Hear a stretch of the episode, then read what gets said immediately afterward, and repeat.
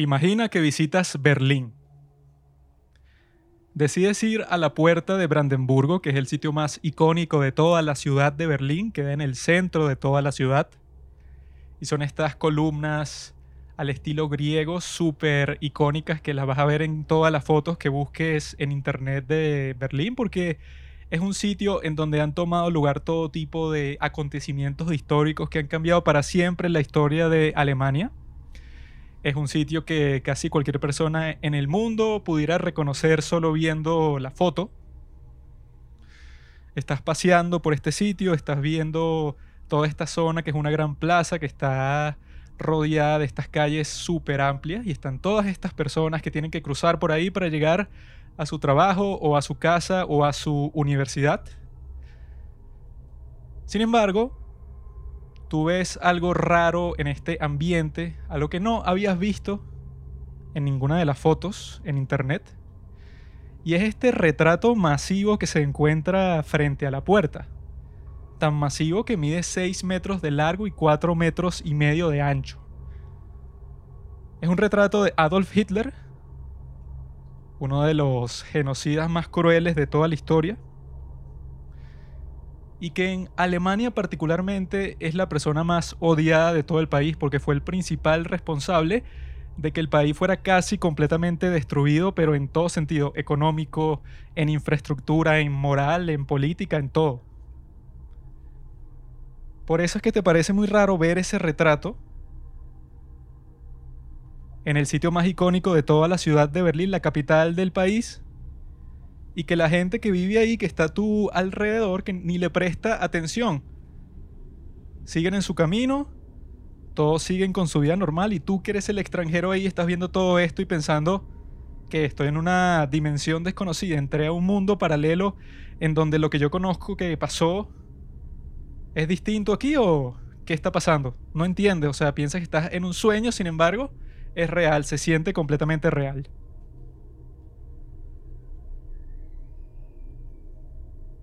Suena como un capítulo de la dimensión desconocida, una cuestión así que ves una situación que parece completamente absurda,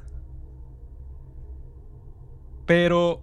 hay un sitio en el mundo en donde esa situación se replica exactamente igual. En este mundo de nosotros, puedes ir a un país en particular, que ya muchos de ustedes sabrán cuál es, y podrás ver exactamente ese escenario distópico que acabo de describir, podrás experimentarlo en carne propia. Se trata de la capital de China, en Beijing. Puedes visitar la plaza de Tiananmen, la plaza más grande de todo el mundo. Y te encontrarás con un retrato de Mao Zedong, un retrato de 6 metros de largo y 4 metros y medio de ancho. Está colgado en la puerta de la ciudad prohibida. El sitio en donde vivieron los emperadores de la China monárquica, la China imperial, por más de 500 años. Y encontrarás este retrato de Mao Zedong, el cual es el genocida más grande de todos los tiempos es el individuo que es responsable por el mayor número de muertes de toda la historia humana. Peor aún, no de muertes de gente, por ejemplo, si empezó una guerra o invadió otro sitio para matar a sus habitantes, sino de su propio país, de chinos. Todas las personas que mató eran ciudadanos de su propio país, incluso miembros de su propio partido comunista, que siguen el poder hasta el día de hoy. Por más de 100 años desde su fundación en 1920. Y ahí pueden presenciar eso que acabo de describir. Un sitio en donde alaban como el padre de la nación a un tipo que fue el responsable de la muerte de más de 70 millones de personas, estimado. Porque esa es la cuestión con este tema de los genocidios, de la gente que es responsable por un crimen que es casi imposible de comprender al principio. Y luego de eso, de cuantificar. Porque una de las cuestiones principales con estos números de que no, que si Hitler mató a 6 millones, si Stalin mató a 5 millones, si este mató a tal, tal, tal, eso deja por fuera las vidas que arruinas. Porque no tienes que matar a una persona para arruinar su vida completamente y que él se suicide después o que pierda la voluntad para vivir en el resto de los años que le quedan, que sea una tortura quizá peor que la muerte. No tienes que matarlo para eso, pero esos números obviamente son incuantificables. El daño que una persona como esa puede ocasionar a la raza humana es tan grande que llega un punto que los números, que cualquier forma de cuantificar eso se queda completamente corta. Algunos pueden decir que en Rusia Stalin hizo algo parecido y no es odiado de la misma forma que es odiado Hitler en todas partes del mundo. Sin embargo, en la Unión Soviética hubo este proceso que lo dirigió Nikita Khrushchev, el líder que vino después de Stalin, de la destalinización, en donde él dijo que Stalin era un salvaje, tenía todas estas prácticas, estas purgas, en las que mataba a todas las personas que ni siquiera que hubieran hablado mal de él o que lo hubieran tratado de sabotear de alguna forma, sino que simplemente que su existencia no sea conveniente para los objetivos de Stalin, pues listo, asesinado. Esa era la técnica de Stalin, por eso todo el mundo lo respetaba, entre comillas el respeto de la persona que puede ordenar tu asesinato con una señal de su mano. Nikita Khrushchev lideró el proceso de decirle a todos los ciudadanos de la Unión Soviética que Stalin era un tipo muy particular y que su liderazgo no va a ser tan cruel. Era cruel de todas formas, pero la crueldad de Stalin llegaba hacia unas alturas que son muy difíciles de alcanzar si eres una persona común y corriente, que no tiene tendencia psicópata. Sin embargo, muchos historiadores, y yo estoy de acuerdo con ellos, dicen que la crueldad de Mao superaba incluso a la de Stalin, algo que para muchas personas quizá no es posible, pero ya verán en el transcurso de este capítulo por qué esto es verdad trágicamente. Es una verdad trágica que no quisiera aceptar, pero al fin y al cabo es verdad. Por eso es que este capítulo se llama El asesino serial más prolífico de toda la historia. Ese es Mao Zedong. Y ahora vamos a ver de dónde surgió este demonio, básicamente porque en muchos escenarios históricos existe esa especie de análisis que uno tiene que ser completamente objetivo, lo cual es imposible, pero uno intenta ver la cuestión desde varias perspectivas y de decir, ok, este personaje histórico habrá hecho esto en este momento y quizá a ti te puede parecer muy cruel o lo que sea, pero puedes ver por qué lo hizo, puedes ver que él tenía una razón y que no se consideraba como un malvado, sino que lo hizo, por ejemplo, para salvar a su familia o para salvar algo muy importante para él, mató a 100 personas, por ejemplo quizá es posible de entender en cierta circunstancia histórica, pero yo creo que, y ya verán por qué en el caso de Mao Zedong, hacer eso es completamente imposible. Sino que hay ciertos casos en la humanidad que uno tiene que aceptar que la persona con la que te estás enfrentando simplemente parece ser como un agente natural de la maldad, quizá. Algo así como un desastre natural, como si tú vieras la acción de un volcán que termina con todo un pueblo, por ejemplo.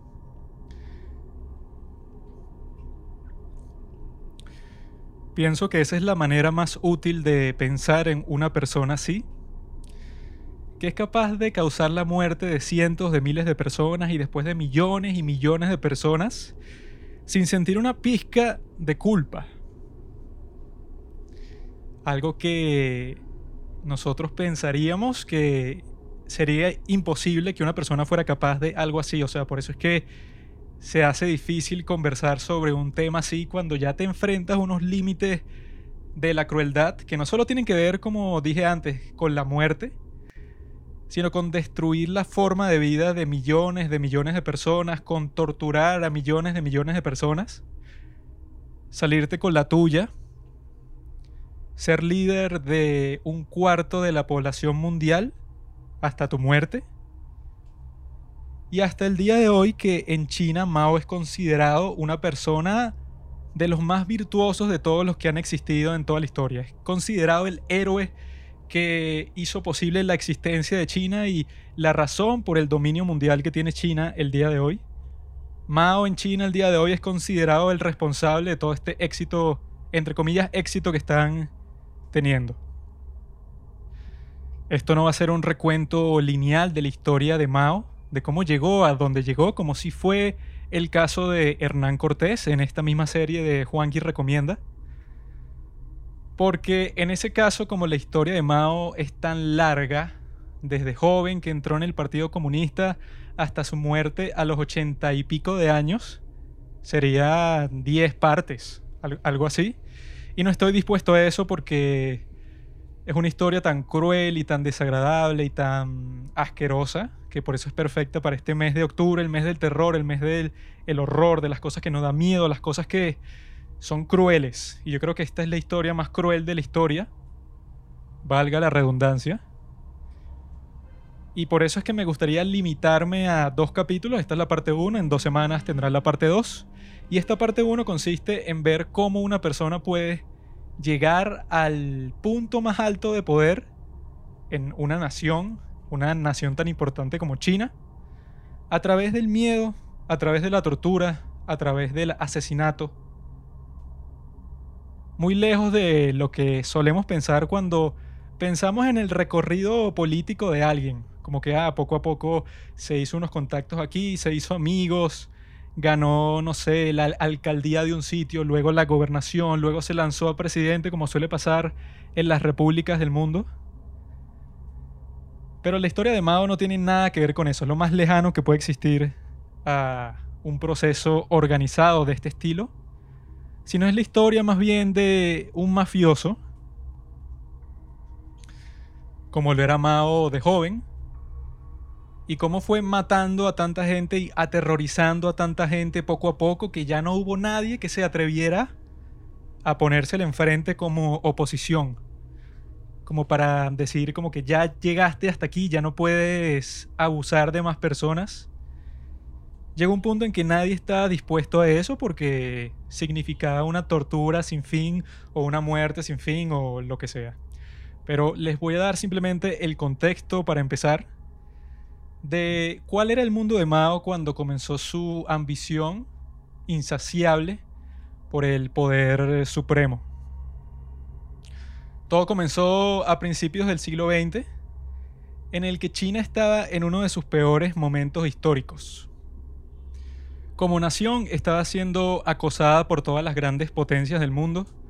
era un punto en la historia en que los países de Asia habían sido forzados a participar en el comercio mundial luego de estar básicamente cerrados al resto del mundo por muchísimo tiempo. Llegan estos americanos, ingleses, gente de occidente de, de todas partes para decirles que tienen que abrir sus tierras, o sea, los obligan usando sus marinas así a la fuerza y que bueno, ustedes van a comerciar con nosotros, lo quieran o no. Y como estos países estuvieron cerrados al resto del mundo, completamente aislados por tanto tiempo, su desarrollo tecnológico era nulo comparado con el de estas potencias, sobre todo del imperio inglés,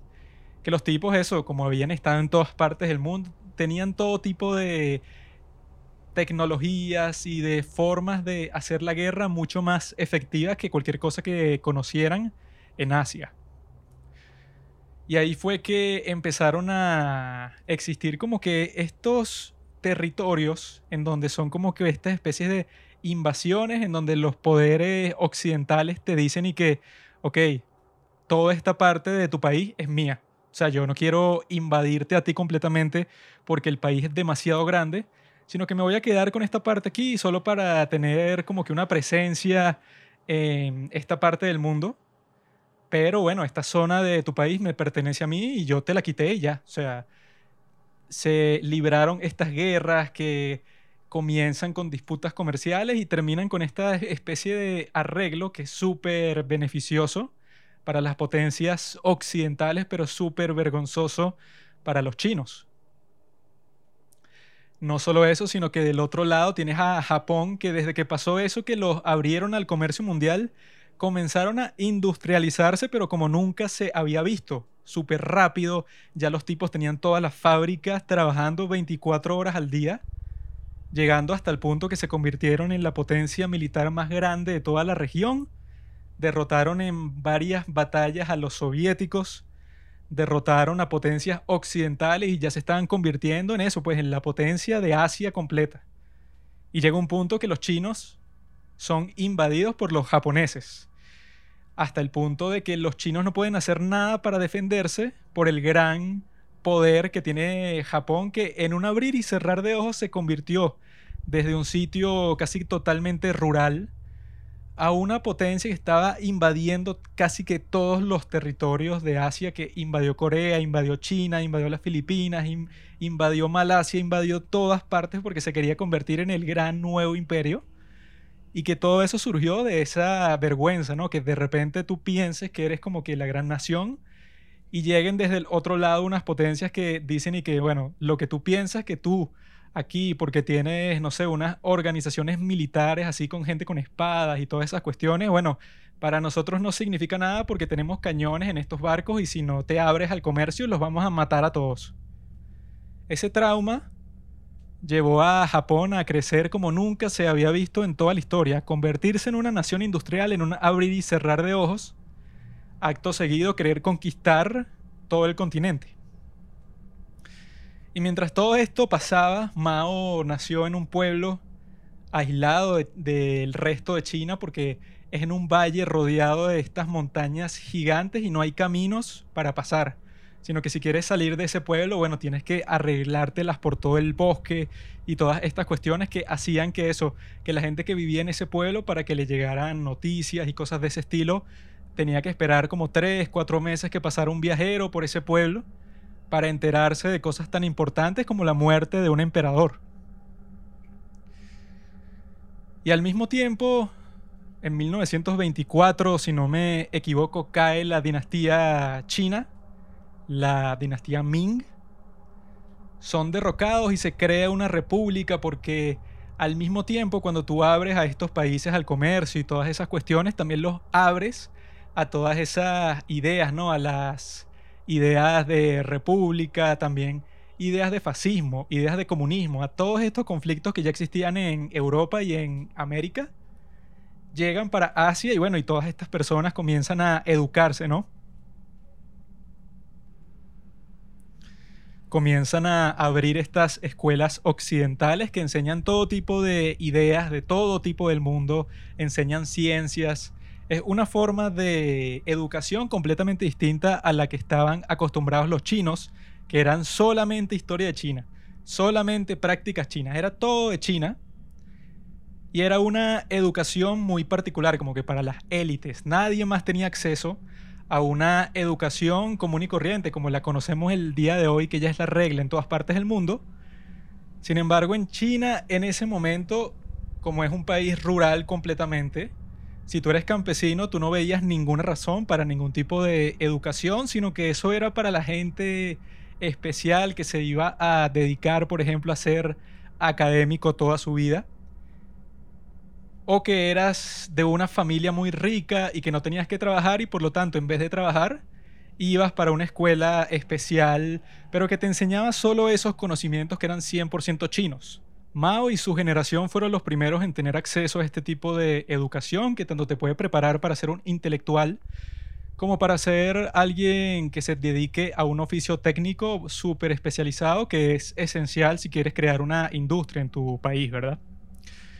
Mao lo que hizo fue pedirle a su padre que lo inscribiera en una de estas escuelas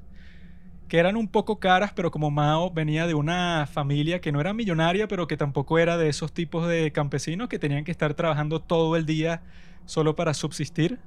sino que él sí tenía como un poco de dinero extra para poder educarse, ¿no? Ahí es cuando descubre una pasión que le iba a durar por toda su vida,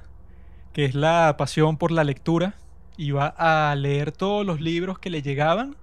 traducidos al chino, pero de todas partes del mundo. Obras literarias, obras políticas, obras de filosofía. y que él se mantendría en ese estado constante de estar leyendo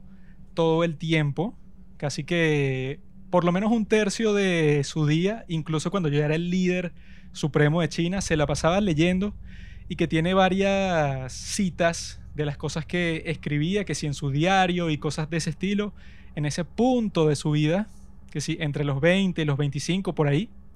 en donde él dice que se sentiría completamente feliz si todo lo que pudiera hacer todo el día, todos los días, sería leer.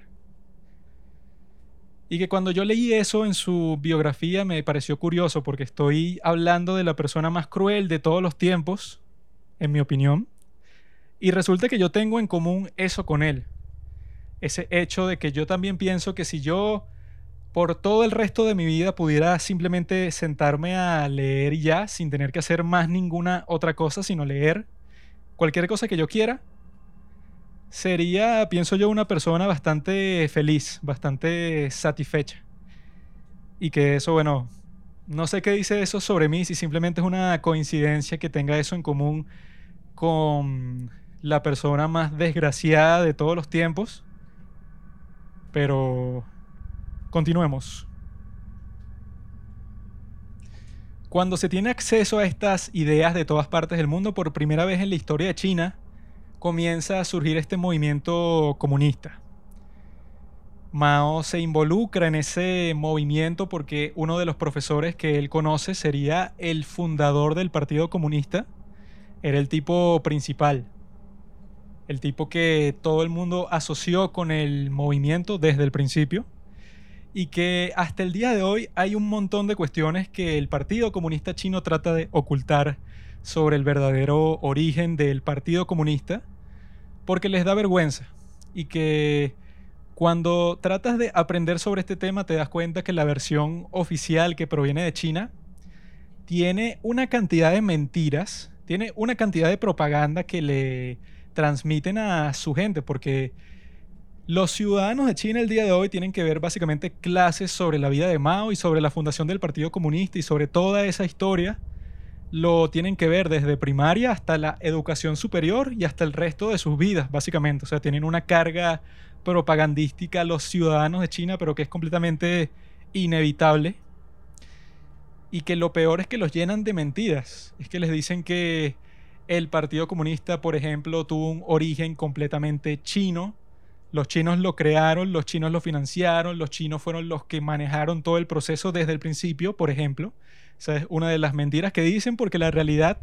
y que se ha confirmado, bueno, hay 10 mil trillones de fuentes de mensajes clasificados que se han revelado entre la Unión Soviética y China, ya que la Unión Soviética cuando ya tenía el control de toda su nación, casi que lo primero que hizo fue tratar de difundir el comunismo por todo el mundo. Y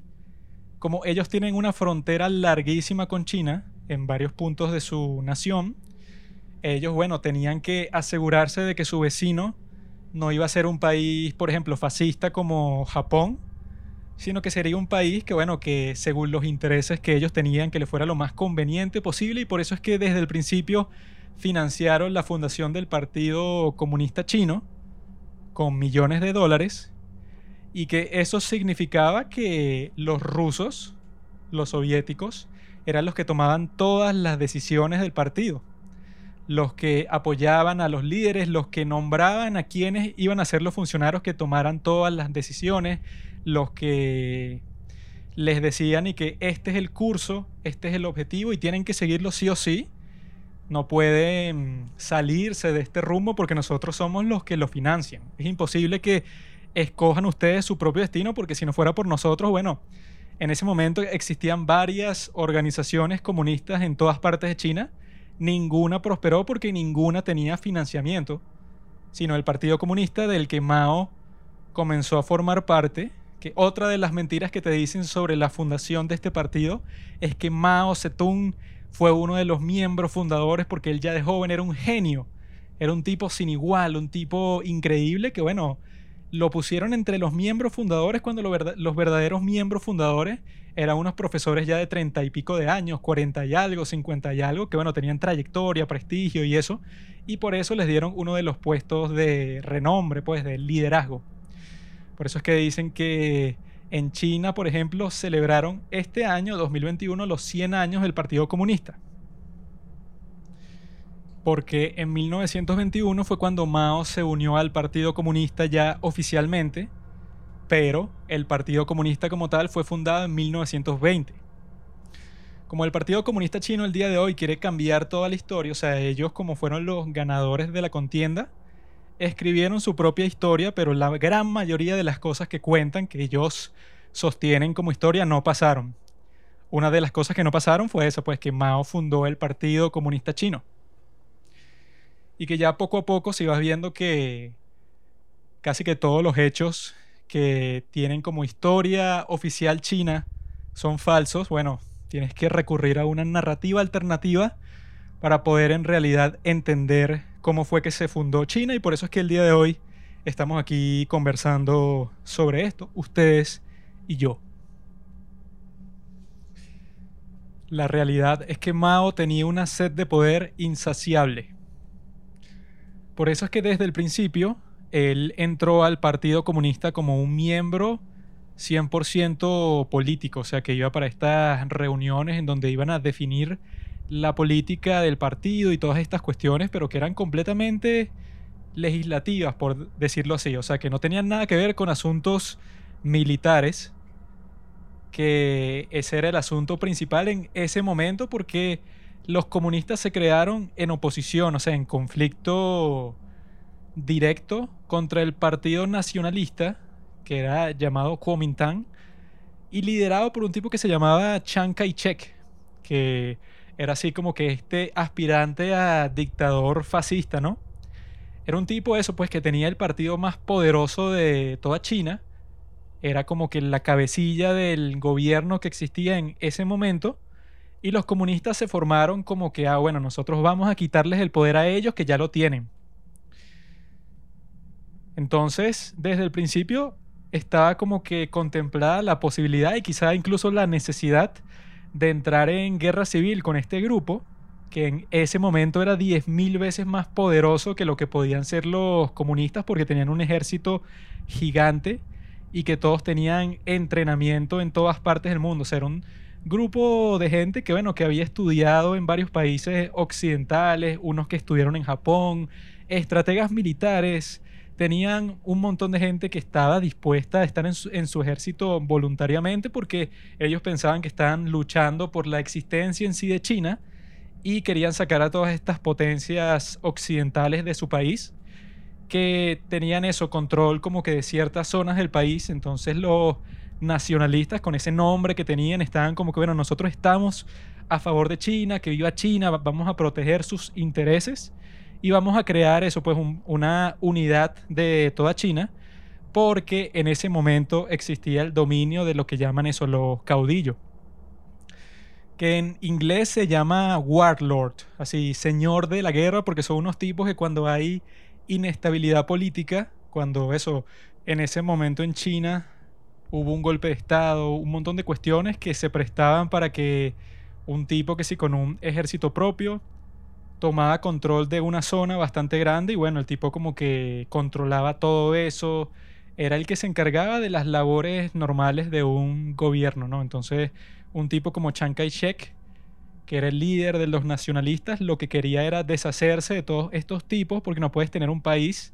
en la que zonas grandísimas, que si provincias y todo, eran controladas por un tipo que simplemente se agarró toda esa zona para él mismo y que la administra como mejor le conviene, ¿no?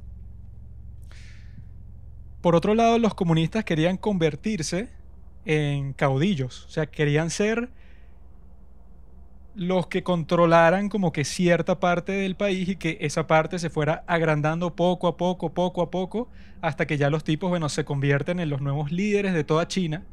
pero no tenían el poder para hacer lo que hacía Chiang Kai-shek, que era eso, pues como que someter a estos caudillos que eran muy poderosos en su zona, pero que si tú llegabas con un ejército lo suficientemente grande, podrías ser capaz de sacarlos de ahí, ¿no? Y ahí podemos ver lo improbable que un tipo como Mao Zedong, que en ese momento tenía 25 años,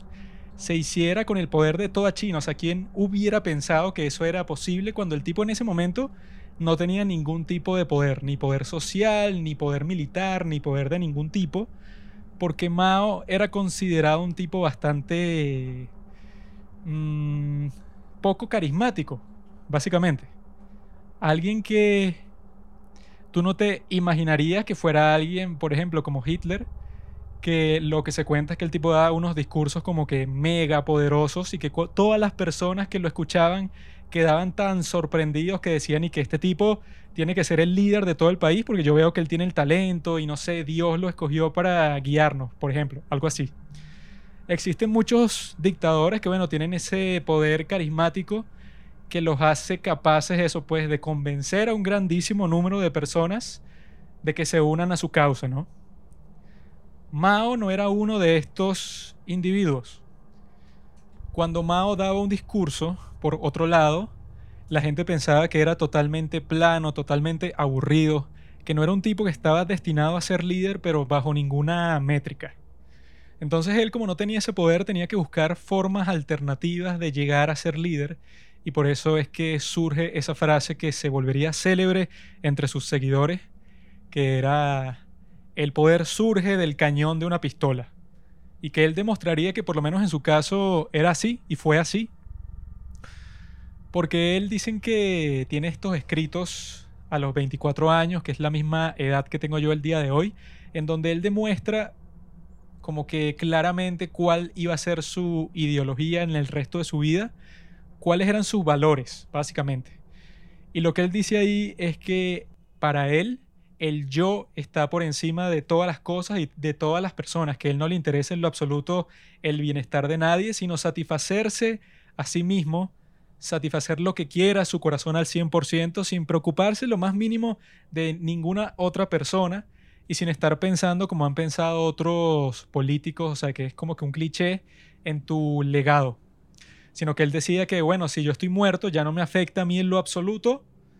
sino que ya, bueno, ya a mí no me importa en lo absoluto lo que pase cuando yo esté muerto. O sea, si yo dejo todo destruido y se mueren millones de personas por mis acciones o pasa lo que pasa, no me interesa en lo absoluto.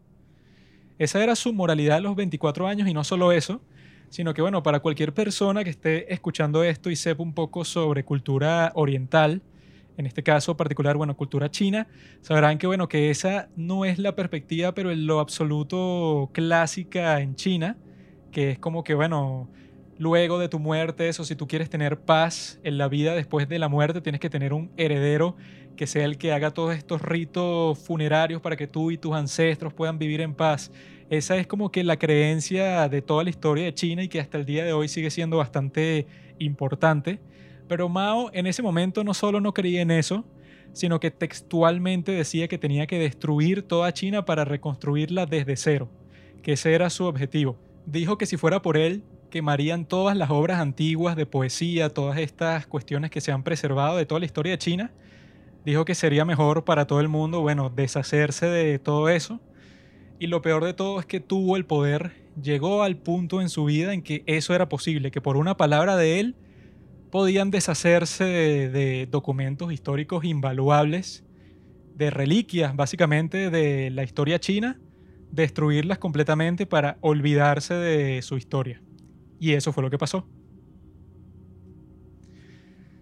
Un tipo que pensara así, obviamente en retrospectiva parece muy peligroso, ¿no? Que alguien llegue al poder con ese pensamiento totalmente destructivo sería una tragedia para la humanidad y lo fue. ¿Cuál era el plan de Mao? Para convertirse en el jefe del Partido Comunista porque como no tenía el don del carisma, le iba a ir muy difícil en el mundo político. ¿Cómo vas a convencer a la gente si no puedes convencer a un pequeño grupo de personas? No vas a convencer a todo el liderazgo del Partido Comunista. En ese momento Stalin había dado la orden de que el Partido Comunista se hiciera amigo de los nacionalistas para infiltrarse poco a poco y que cuando llegara el momento se fueran y eso, pues ya tuvieran toda la información de cómo funcionaba por dentro el Partido Nacionalista y que se llevaran a, a las tropas que estaban fingiendo ser tropas nacionalistas, pero en realidad se infiltraron cientos de miles de comunistas en ese ejército, ya que Stalin también le empezó a dar dinero a los nacionalistas. O sea, él estaba financiando a los dos lados del conflicto. Cuando llegó el momento de que los comunistas se salieran de esa alianza, Mao vio su oportunidad. Mao pensó, este es el momento perfecto para que cuando estos ejércitos desierten del ejército nacionalista, ahí tengo mi oportunidad porque yo soy parte de la junta del Politburo, como le decían, pues, o sea, de la junta que maneja los asuntos del partido. No soy un miembro muy grande, pero con ese prestigio quizá pueda organizar algo interesante. Y lo que organizó fue algo que se ve bizarro, o sea, es algo que solo se le hubiera ocurrido a una mente enferma así, porque él su objetivo principal al principio era que, bueno, vamos a ver, yo quiero un ejército, pero no tengo ninguna razón por la que alguien me daría un ejército a mí, eso que yo fuera el general. O sea, no puedo hacer nada, soy muy joven, no tengo experiencia ni nada. Él pensó en decirle a la dirección del Partido Comunista y que cuando esta gente desierte, cuando un número de tropas, así sea pequeño, desierte de donde estén en el ejército nacionalista, pues mándelos a la zona en donde yo estoy porque hay un poblado que al parecer puede ser tomado muy fácilmente, que ese era el objetivo al principio, como que bueno, vamos a empezar a tomar zonas así, así la gente no esté de acuerdo con nuestra ideología, bueno, nosotros lo vamos a tomar a la fuerza y nos vamos a hacer líderes de zona tras zona tras zona hasta que nos podremos considerar ya una fuerza poderosa. Entonces Mao les dice como que, bueno, envíenlos para esta zona y eso yo los voy a guiar como miembro del partido. Ellos, bueno, tendrán a sus líderes militares, pero yo como miembro del grupo político, yo puedo ser como el enlace, ¿no? Entre la gente principal que estaba en Shanghai y la gente por aquí, pues, de, de los pueblos comunes y corrientes rurales a este Mao le dicen y que, ok, entonces te vamos a, mandar esta gente, si es verdad que tú, bueno, vas a como que coordinar toda esa cuestión de que con esa pequeña fuerza, que creo que eran algo así como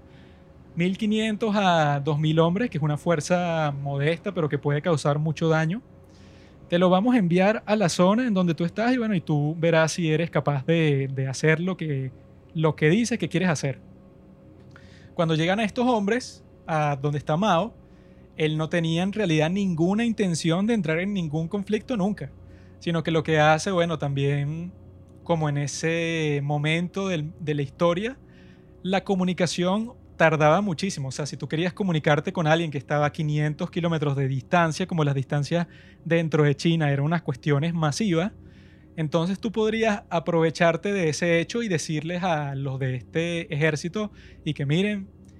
el partido me ha nombrado como que el líder de ustedes. O sea, ustedes tienen sus generales, oficiales, etcétera, pero en realidad yo soy el líder. Y los tipos se lo creen porque dicen como que, ah, mira, este tipo, yo conozco a Mao, este tipo tiene como que el prestigio y yo sé que él es el que nos va a liderar y si él dice que le dieron la orden de que nosotros tomáramos este poblado, bueno, vamos a seguirlo. Y resulta que Mao era una de las personas con un dominio estratégico terrible. O sea, no tenía la más mínima habilidad militar. Sin embargo, él sabía que si tenía un ejército que le respondía solo a él, bueno, él después diría que esa fue la chispa que inició un incendio de pradera. Ya que en el recorrido que él planeaba tomar, él quería hacerse totalmente independiente del Partido Comunista. Él les dijo que iba a tomar un poblado y no tomó ningún poblado les mintió, se llevó a ese grupo de hombres, a ese par de miles de hombres, por decir algo, y con sus estratagemas, pues así como que de decirles a los líderes y que mire, ustedes fuera de aquí, pues yo soy el que voy a liderar las operaciones militares por orden del partido, les daba estos discursos así como que bastante intimidantes. Y como esto va a ser un patrón básicamente en la historia de Mao, siempre se enfrentaba con gente que no tenía sed de poder como él, gente que quizá le gustaba ser el líder o algo de ese estilo, o quizá quería, no sé, riqueza, algo muy específico, pero que no quería el poder absoluto que Mao estaba buscando. Entonces cuando Mao se pone a crear un conflicto acerca del liderazgo de un grupo en específico, los otros tipos prefieren rendirse rápidamente que crear un gran conflicto. Entonces Mao siempre terminaba vencedor en esta clase de, luchas de poder, porque él era el tipo que más sediento de poder estaba, no solo en China, pienso yo, sino en todo el mundo.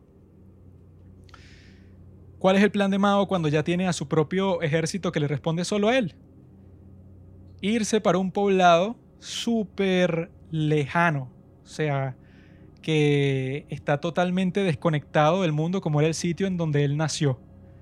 Así, pero que tienes que pasar todas las montañas, que está súper elevado, que está totalmente cortado de, entre comillas, las ciudades, pues la civilización china, para que ahí nadie lo moleste y que él pueda crear su propia organización de bandidos. Porque en ese momento, como pueden ver que sí, en películas del estudio Ghibli o películas así eh, de Asia, en donde a principios del siglo XX o también que sí, en el siglo XIX y tal, están estos grupos de bandidos que eran como pandillas, que eran los que eran dueños de gran parte de China, pues, o sea, que se hacían dueños de, no sé, de un pequeño poblado y tal, y abusaban de todos los que vivían ahí, pero como eran los únicos tipos que estaban armados hasta los dientes, bueno, entonces los pobladores no tenían otra opción sino eso, pues, ser dominados por ellos, ¿no? Llega Mao a este pequeño pueblo con un pequeño ejército y empieza a saquear todo, o sea, empieza a buscar riquezas por todas partes, a esclavizar básicamente a todos los que viven ahí. En este punto a Mao solo le quedaban 600 hombres porque en el camino hacia ese poblado fueron atacados varias veces que sí por nacionalistas y también muchos desertaron cuando se dieron cuenta de que su líder iba a ser este loco que nadie conocía y los 600 que le quedaban era básicamente porque los tipos no, tenían a dónde ir y dijeron y que bueno, ya me voy con este grupo porque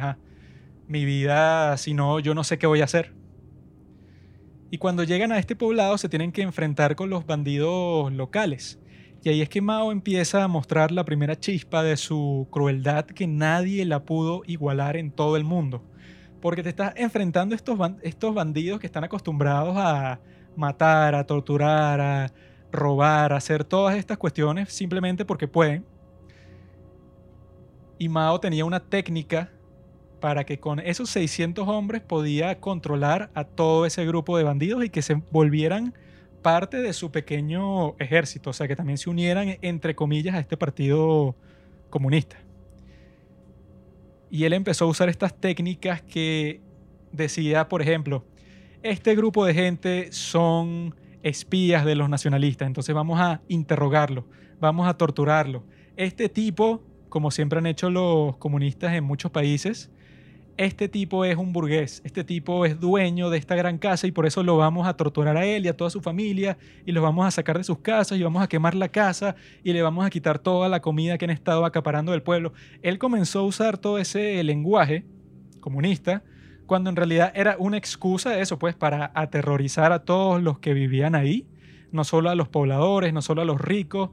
a los supuestamente ricos, porque ahí estaba vulnerable a esa clase de abuso y de terror cualquier persona que simplemente fuera relativamente rico y que no, este tipo, bueno, tiene una parcela de tierra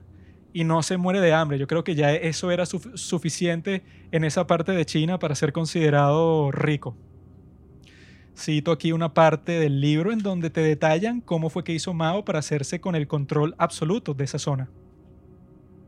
Ser empujado entre una multitud, incapaz de alejarte, obligado a ver cómo asesinaban gente de manera tan sangrienta y agonizante, teniendo que escuchar sus gritos, causaba un profundo miedo entre los presentes. Los bandidos tradicionales no podían igualar el terror orquestado de Mao, que los asustaba incluso a ellos. Yuan y Suo se sometieron a la autoridad de Mao. El eslogan era quemar, quemar, quemar, matar, matar, matar. Todo el que no estuviera dispuesto a matar era denominado un perro cobarde de la burguesía que merece ser asesinado. Cierro cita. Así fue que estos bandidos, esos dos nombres que se mencionan al final, se unen a ese grupo supuesto del Partido Comunista, que en realidad simplemente es un grupo que responde a Mao y a más nadie. Y de esa forma es que Mao comienza a estar en guerra con su propio partido, porque él los desobedeció completamente, los engañó diciendo que iba a ser una acción completamente comunista, así, con este grupo de bandidos que iban ya a tomar una zona completa en servicio del partido y no lo hizo, Se fue a un sitio completamente distinto y entonces el partido lo destituyó. Envió a alguien como mensajero y que, bueno, Mao, tú estás destituido del Partido Comunista, estás suspendido, fuera. Pero en un sitio que es controlado completamente por Mao, que ya nadie se atrevía a retarlo, por eso que hizo, pues por el terror que creó, sería la primera vez que mostraría su técnica, que era esa, pues la de crear terror y que todo el mundo esté completamente aterrorizado de ti y que no se le ocurra, pero ni el, el rincón más lejano de su mente, tratar de asesinarte porque él sabe que si trata de hacer eso y fracasa, bueno, será sometido a unas torturas que ni se puede imaginar por el nivel de crueldad que significarían. Por eso es que cuando llega este mensajero del Partido Comunista con una carta sellada así del grupo y que, ok, usted está suspendido y tal, Mao dice como que, ah, ok, sí, ajá, estoy suspendido. Ahora, no sé, el jefe de esta facción es fulanito. Y cuando se va el mensajero, el tipo que él nombró, bueno, es que sí su sirviente, pues entonces este Mao dice que no le paren la más mínima atención a estos tipos, yo sigo siendo el líder de toda esta cuestión. Y así es que poco a poco Mao va creciendo. El tipo ya tiene como que cierto prestigio, pero prestigio como bandido, como tipo que no le importa nada y que está dispuesto a hacer cualquier cosa para volverse el jefe de toda una facción, ¿no? Aquí es donde entra el mismo elemento que fue central en la serie sobre Hernán Cortés, que es el elemento del destino, que es si toda esta crueldad, todo este camino que él tuvo hacia el liderazgo supremo, estaba predestinado. Y que puede sonar un poco de cuento de hadas cuando se dice de esa forma, como que, ah, no sé, los dioses querían que tú te volvieras tal y tal y tal. Pero en realidad, si lo vemos desde la perspectiva de que tanto Hernán Cortés, como ya si habrán escuchado esa serie de los padres del cine, habrán visto como el tipo estuvo al borde del desastre total y de la muerte un montón de veces y fue salvado y tuvo todo tipo de golpes de suerte que le permitieron triunfar. Si le quitas uno solo de esos golpes de suerte, no triunfa. Y fueron como 10. En el caso de Mao, no fueron 10, fueron 100. Comenzando por el hecho de que Chiang Kai-shek estaba persiguiendo a los comunistas, sin embargo, en muchas ocasiones, cuando ya estaba a punto de destruir un ejército completo, cuando estaba persiguiendo a Mao o a cualquiera de estos pequeños ejércitos que se empezaban a formar entre el Partido Comunista, siempre le pasaba algo, siempre era y que no, bueno, te están tratando de derrocar allá en tu capital, entonces tú tienes que devolverte con tus tropas para volver a poner el orden, o te invadió Japón, o un tipo te secuestró, o sea, podría pasar hablando muchísimo tiempo sobre eso, pero el punto es que Mao, en varios puntos críticos en esta lucha que él estaba librando, Llegó hasta el punto que en cualquier momento pudo haber sido derrotado completamente por Chiang Kai-shek, su ejército, toda su gente, caput, destruido para siempre. Y al último momento es salvado. Se salva de una destrucción completa y ¿por qué una persona tan cruel podría ser capaz de, de, que eso pasara una y una y otra vez? Y aquí les tengo un ejemplo perfecto de uno de los puntos en donde le dio un golpe de suerte tan grande que no se cree ya cuando este Mao supuestamente lo habían suspendido de este grupo, bueno, ya tenía una fuerza moderadamente grande. Porque como se hizo con el control de los bandidos, ya tenía otra vez como 2.000 personas, ¿no? 2.000 soldados bajo su mando. Y en ese momento es que hay un ejército comunista que está tratando de huir de una batalla que tuvieron con los nacionalistas y casualmente estaban en la exacta zona en donde se ubicaba Mao con su ejército de bandidos y necesitaban incondicionalmente la ayuda de Mao.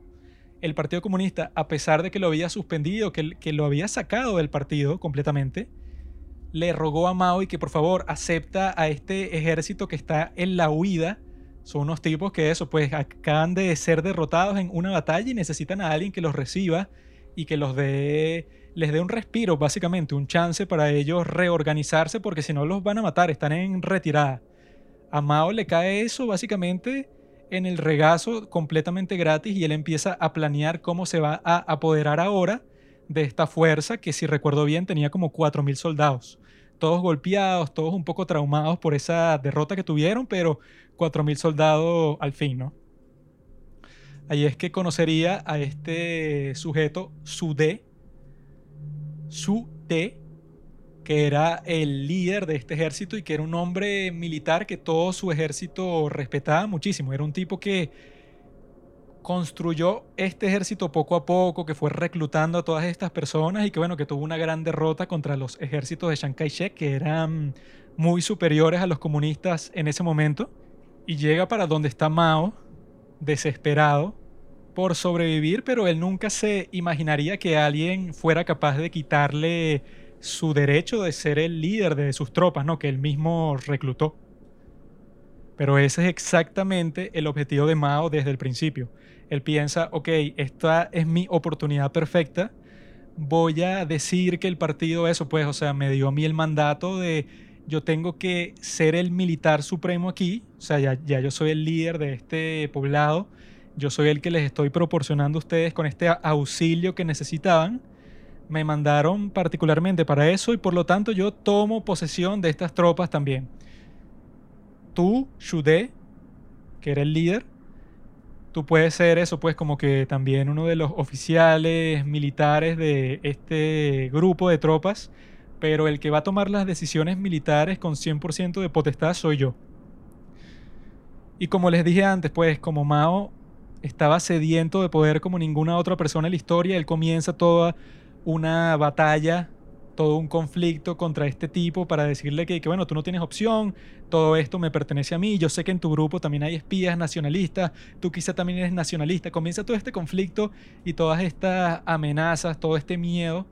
para que la persona que le está atacando ya diga que, ah, bueno, sabes que quédate con este ejército porque yo no tengo ningún deseo de arriesgarme a que me tortures o que, no sé, o sea, yo no tengo tanto esmero tanto que perder aquí para eso, pues para tener un conflicto eterno contigo, que bueno, que al parecer eres la persona, no sé, más intensa y más poderosa de esta zona, ¿no? Esto es perfecto para Mao porque ahora se convierte casi en el triple de poderoso de lo, de lo que era antes, porque no solo tiene un ejército más grande, sino acaba de sacar del juego completamente a este tipo que ya cuando él se convertiría el líder supremo, este sería su ministro de defensa, y que estuvo eso bajo su pulgar, como dicen, pues estuvo bajo su dominio completo por décadas. O sea, porque ya verán por qué se convirtió en uno de las, de las muchas víctimas de Mao en su camino por la supremacía total.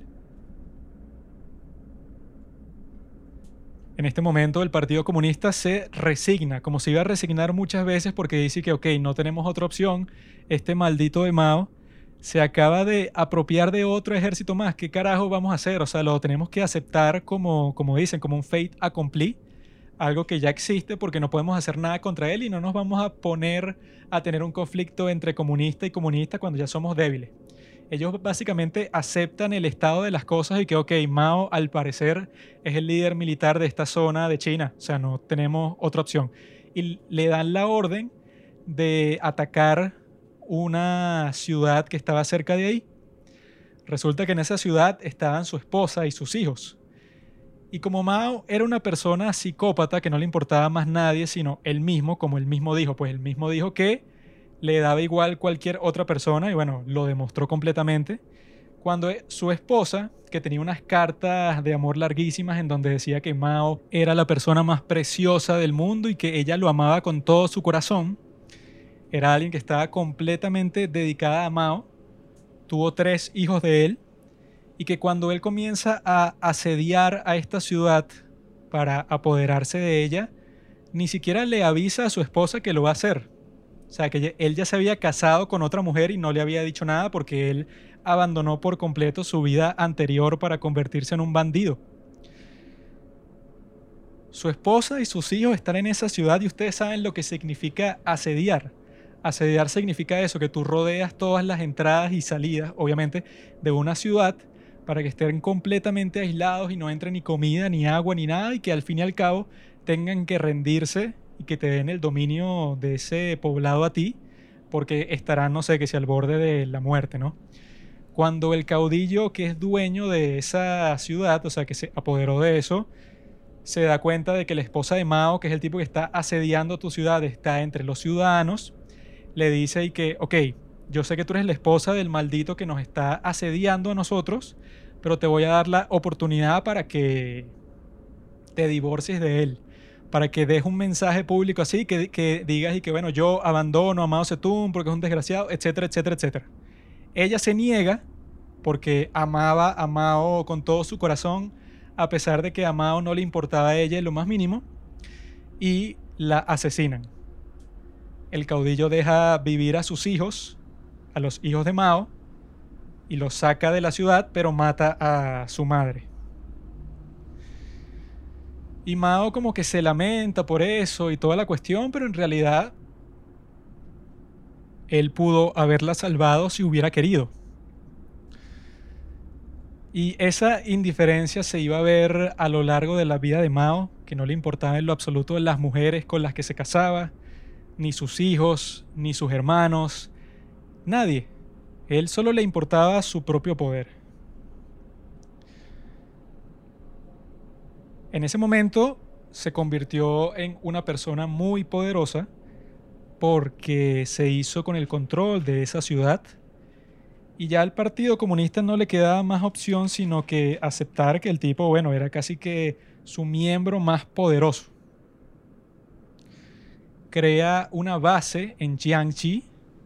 una provincia en China, y que ese era uno de los objetivos principales de Partido Comunista en ese momento, crear una base que era un espacio bastante grande con millones de personas que viven ahí, porque China es tan grande que ese es el caso que si en cualquier parte el pueblo más pequeño vive, no sé, 500.000 personas, por ejemplo. Crear una base en donde tú ahí tienes el control completo, el control militar, tú administras toda esa zona y tratas de ser lo más independiente posible y que ahí serían de donde se organicen el resto de las actividades del Partido Comunista en toda la nación para derrotar de una vez por todas en algún momento a los nacionalistas, que son los que hasta el momento, bueno, tienen su propio gobierno, ya tienen como que una organización bastante amplia en todo el país. Tienen ya como que eso, pues instituciones, ciudades bajo su control y eso. Hasta el momento el Partido Comunista solo tiene poblados pequeños, que en China, bueno, un poblado pequeño es un espacio grandísimo. Y en este momento Mao también dependía completamente de la Unión Soviética. No importaba tanto lo que decían aquí los miembros del Partido Comunista, él como no le había importado nunca sus órdenes, el tipo, todas las órdenes que le habían dado, él había hecho lo que se le daba la gana completamente. Él sabía que solo importaba que te apoye la Unión Soviética porque ellos eran los, los, que estaban financiando absolutamente todas las actividades. Por lo tanto, si tú le caes mal a todos los miembros de tu partido local, eso no importaba porque a ti lo que te importaba era que la Unión Soviética diga que tú eres el tipo, que tú eres el líder. Y eso fue exactamente lo que pasó. Por eso es que cuando la Unión Soviética, liderada por Stalin, dice que este tipo Mao al parecer es el que tiene que tener las riendas de este movimiento que nosotros estamos financiando en China, porque es el tipo que creó su propia autoridad a través del miedo, la tortura, los asesinatos, etcétera, pero es un tipo que bueno, que no se puede negar que consigue resultados que ya se hizo con un espacio bastante grande en donde él es el líder soberano completo, declaró un nuevo estado y todo en esta base. Por lo tanto, la Unión Soviética dice por primera vez públicamente que Mao es su tipo. Mao es el tipo que nosotros apoyamos en China principalmente. Y que de, de ahí Mao se convierte en un intocable para la Unión Soviética y por lo tanto para el resto del Partido Comunista porque dicen que, bueno, si los tipos que nos están financiando piensan que él debe ser el líder, aunque a nadie le caiga bien y todos lo odien, bueno, no tenemos de otra porque el tipo no solo eso, no solo tiene apoyo afuera, sino que es el líder del ejército más grande de toda la nación hasta el momento. Ahí es cuando Mao, cuando se ve respaldado por la persona más poderosa que lo podía respaldar en ese momento, que es la persona que está financiando toda la operación, que le quiere dar armas, que le quiere dar todo el equipamiento necesario para que él se haga con el control de China, él dice que ya es el momento perfecto para él consolidar su poder local. Es la oportunidad que él estaba esperando para que se pudiera concentrar en que todas las personas que están a su alrededor lo acepten básicamente como el líder supremo. Y para él eso significa realizar su primera purga. Esta purga vino incluso antes de las purgas de Stalin. que para los que conocen a los dictadores, una purga significa que tú agrupas a todas las personas a tu alrededor y casi que aleatoriamente tú decides crear un ambiente terrorífico. Que todos sean sospechosos, no importa lo fiel que tú hayas sido hasta el momento, porque la idea es que todos teman por su vida. Que todos piensen que son vulnerables a la tortura, al terror, a la vergüenza, a la muerte. Es el momento perfecto para cualquier dictador, en ese caso, cuando ya te puedes concentrar en asesinar, en torturar a todos los que en algún momento de, toda tu vida te hayan contrariado, te hayan hablado fuerte alguna vez, que se hayan opuesto a cualquiera de tus decisiones, así haya sido de la manera más sutil del mundo, tú ya solo por eso tú sospechas que es un espía de los nacionalistas, en este caso del otro lado, de los enemigos, y ya tienes la excusa perfecta para no solo atraparlos a ellos y torturarlos, arrestarlos, meterlos presos en cualquier parte, sino también a sus familias. Y que ya eso, bueno, es una operación masiva de terror, cuyo resultado, que Mao lo hizo un montón de veces y todas le funcionó porque él llegó hasta el final de sus días, hasta morir de vejez, nadie pudo asesinarlo, aunque muchísimas personas querían hacerlo. El resultado de todo eso es que nadie te va a cuestionar porque todos piensan que eres tan enfermo, tan psicópata, que eres capaz de hacer cualquier cosa y no sientes ningún tipo de culpa. A ti no te importa nada, sino que simplemente quieres poder. Y eso era verdad en el caso de Mao.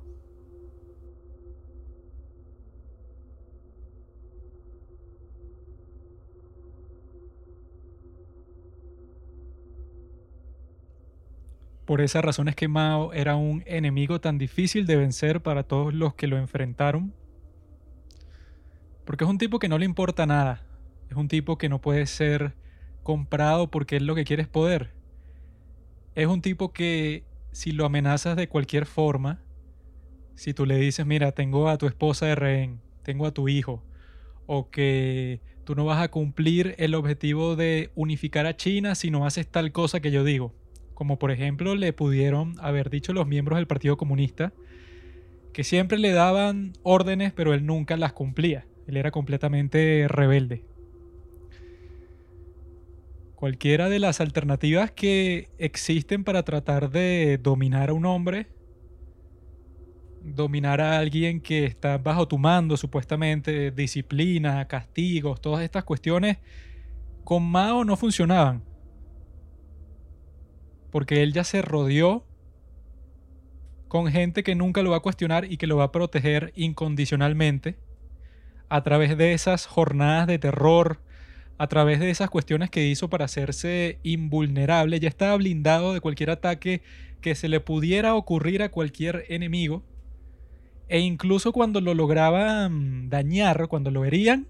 era una persona demasiado persistente, siempre encontraba la manera de reconstruirse, de recuperar lo que había perdido. Y en este caso, cuando está en esta base de Chang-Chi y está haciendo esta purga terrible, en donde terminaron siendo asesinadas 700.000 personas solo en esa base de Chang-Chi, que es un número que eso cuesta imaginárselo como el líder de un poblado como este va a tener, no sé, la falta de vergüenza para asesinar a tanta gente simplemente por un capricho, porque era solo por su seguridad personal, pues para sentirse que todas las personas que tuviera alrededor estaban bajo su control total. Esa fue la motivación principal y esa es la motivación principal de todos los dictadores que usan esta técnica. Que todos tengan miedo de contradecirlo porque ellos se creen superiores a todas las personas del mundo. Entre esas 700.000 personas había 10.000 tropas 10.000 soldados que los asesinaron, que los torturaron, que les hicieron todas estas cuestiones monstruosas. Y eso representaba un cuarto del ejército que Mao tenía disponible en ese momento. O sea, que este era un tipo que no le importaba nada, pues que estaba dispuesto a hacer absolutamente todo para mantener su poder. La herramienta que muchos consideraban como la más monstruosa de todas, además de que en esa provincia que tenía muchas divisiones. En una de esas divisiones, de esas zonas, existían ya 120 tipos distintos de tortura. y que Mao llegó un momento que en las comunicaciones, en las órdenes personales que él daba para torturar a ciertas personas, expresaba su éxtasis. Imagínense eso, una persona que siente éxtasis cuando se imagina a una persona torturada. Incluso dicen que Mao celebraba cuando les contaban estas historias, sus propios torturadores, cuando le contaban historias de cuál fue la reacción de alguna de estas personas, de cómo sufrieron, de cómo gritaron para que les perdonaran la vida, todas estas cuestiones que para cualquiera de nosotros sería algo horrible. Mao se reía, celebraba, bailaba cuando escuchaba eso. Lo disfrutaba muchísimo y en esa purga fue que empezó a elegir de entre el grupo de gente que lo servía a él cuáles eran los mejores para realizar todas estas torturas, o sea, quién estaba apto,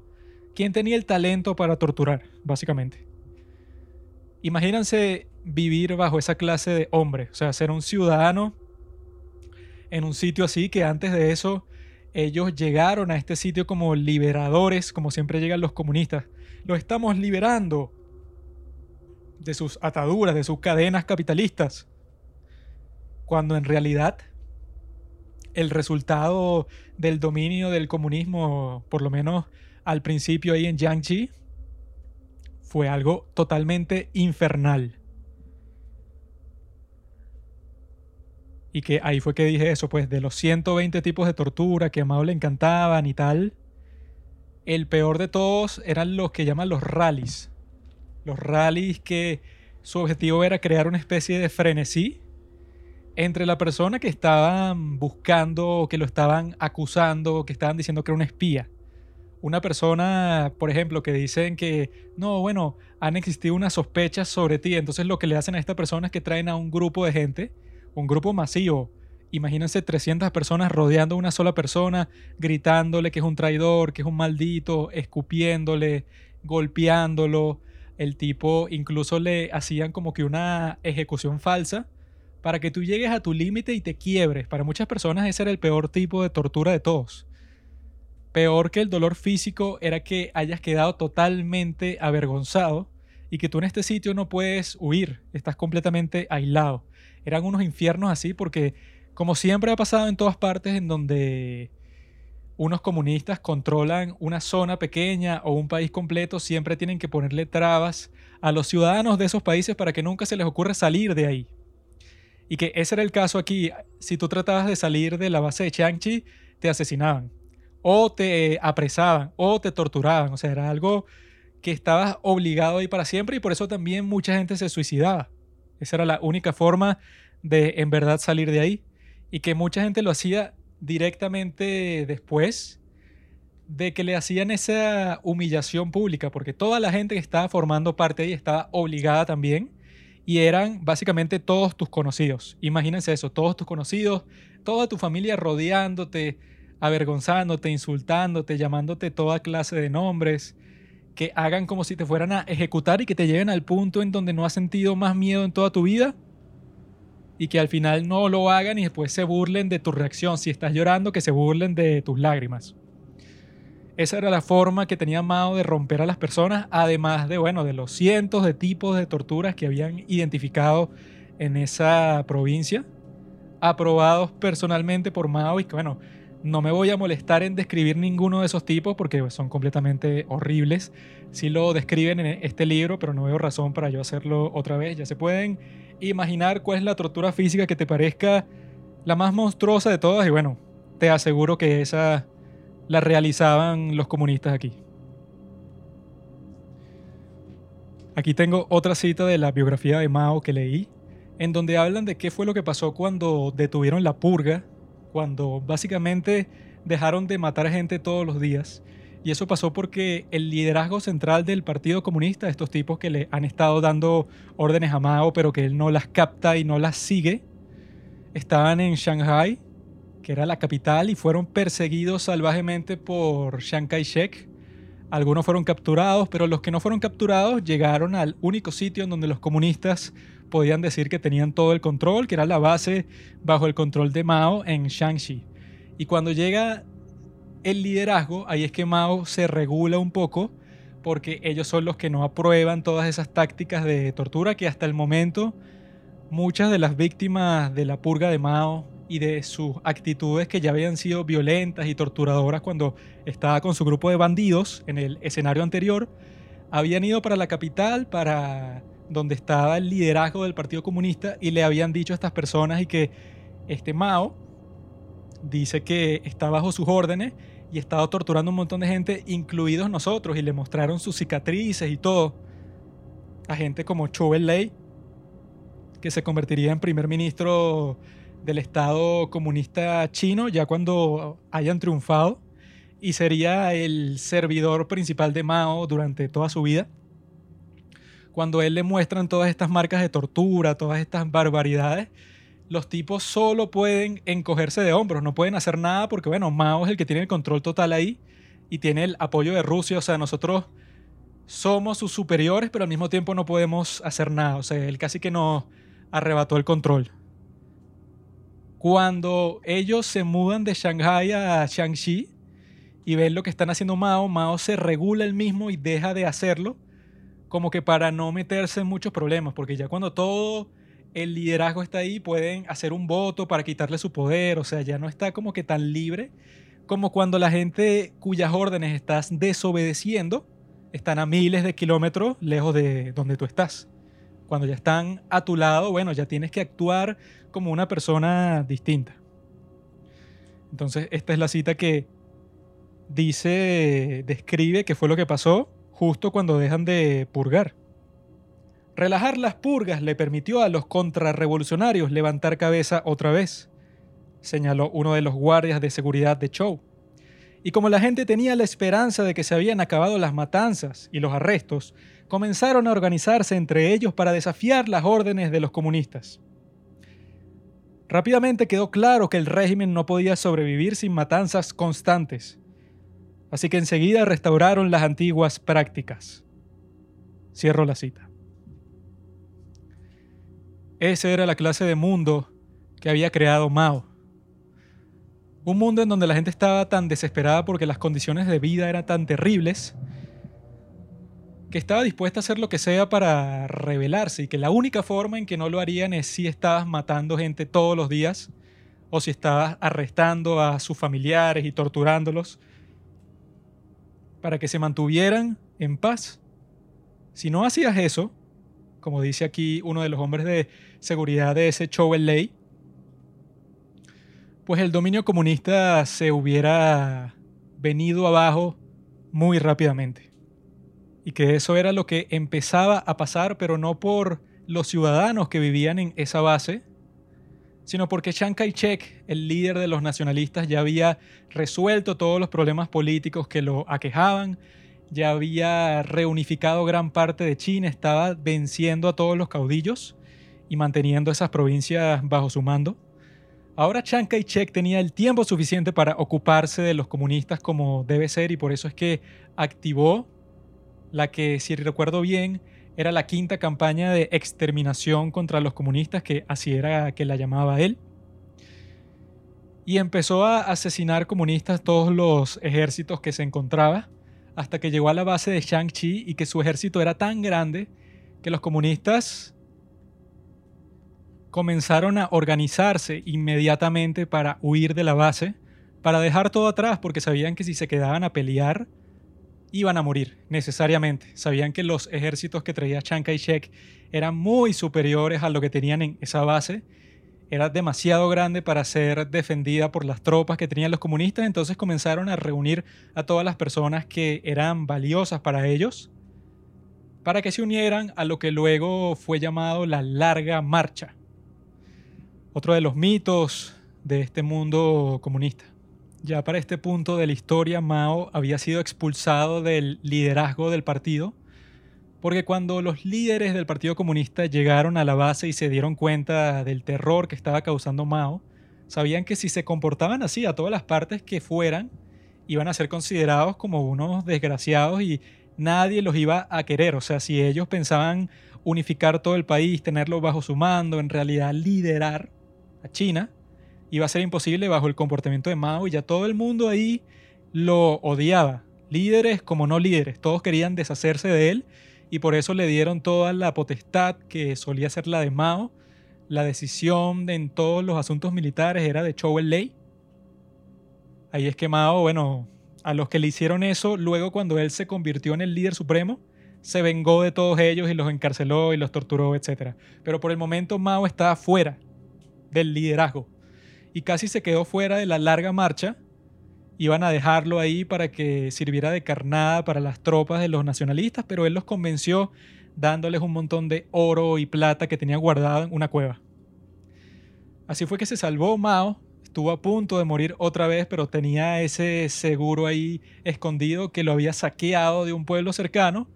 para que si pasaba una situación así en donde lo ponían en riesgo porque todo el mundo lo odiaba, tenía eso para convencerlos.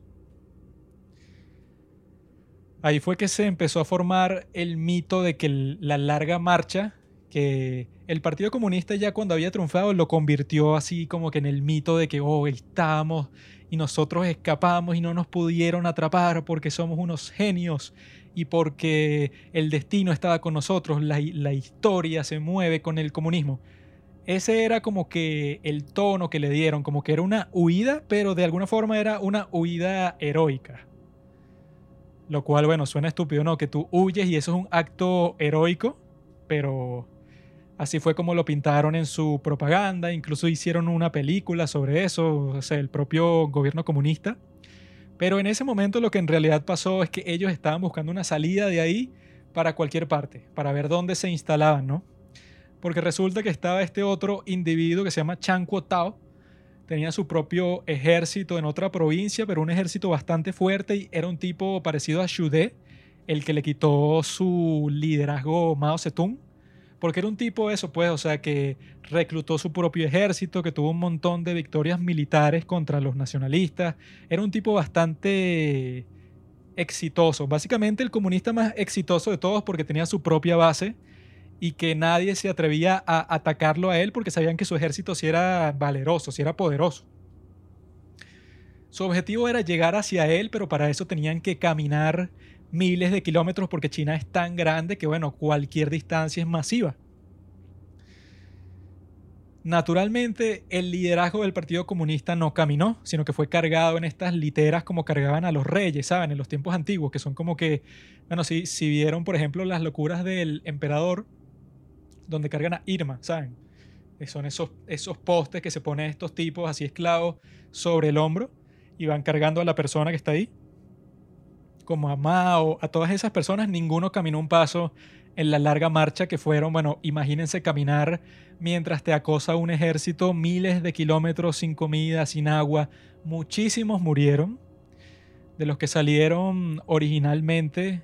de la base de Shang-Chi, que fueron aproximadamente 80.000 personas entre los miembros del partido, sirvientes, miembros del ejército, etc. Murieron 40.000 personas, la mitad de todo el grupo. Y ahí es donde entra una curiosidad bastante trágica en esta historia, que es otro gran golpe de suerte para Mao y todo su grupo de comunistas, es que Chiang Kai-shek tenía un plan bastante particular con estos comunistas. Él en cualquier momento pudo haberlos destruido completamente, porque tenía un ejército grandísimo que los estaba siguiendo, mientras que esta era una línea eso de 80.000 personas, con muchas mujeres, muchos ancianos, mucho cargamento, porque todo el mundo tenía equipaje que lo cargaban que si unos esclavos que tenían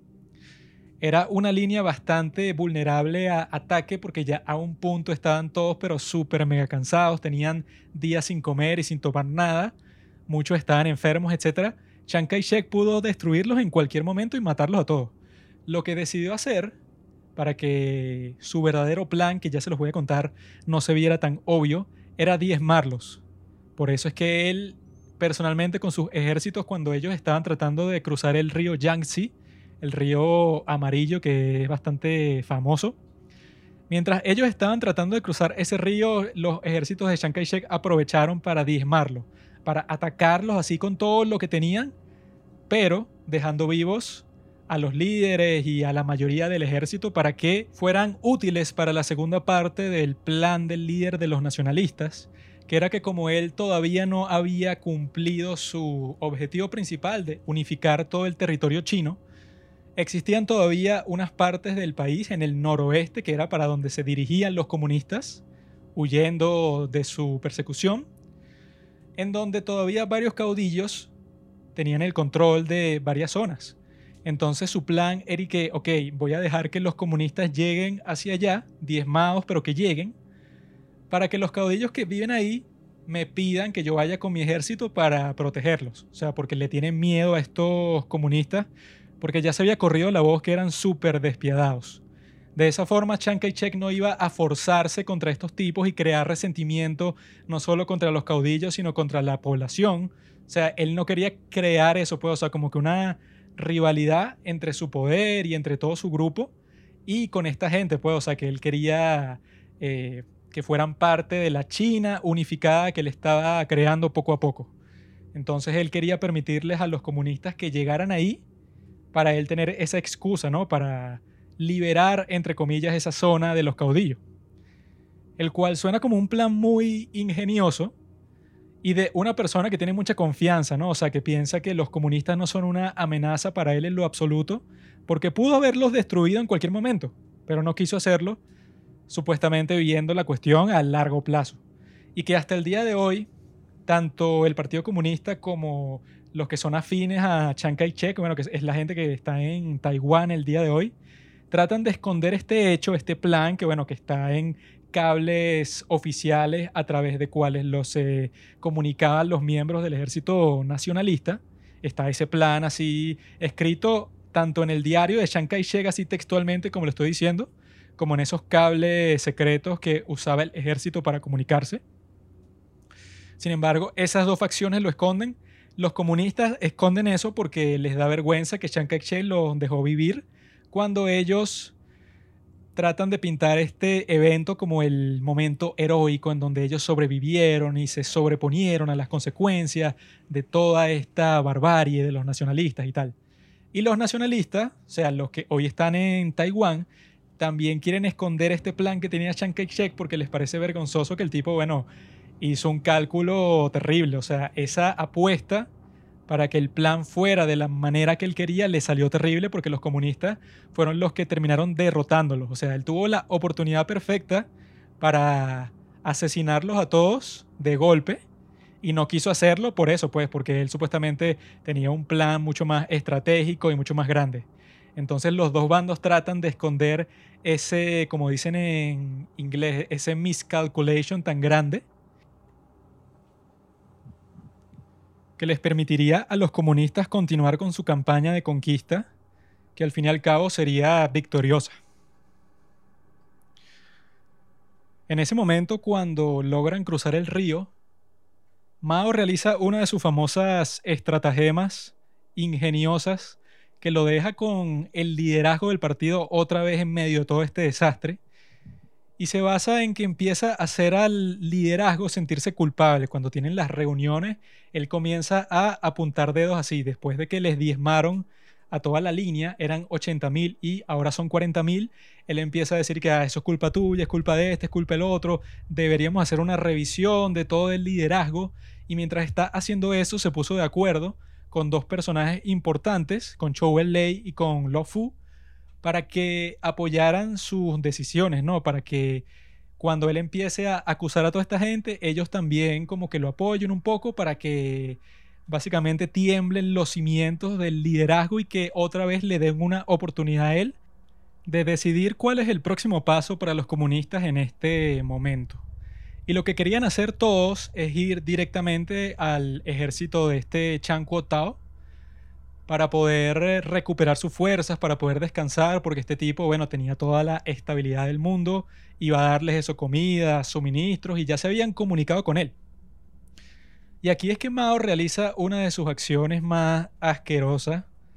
que yo nunca había visto nada así, sinceramente yo he leído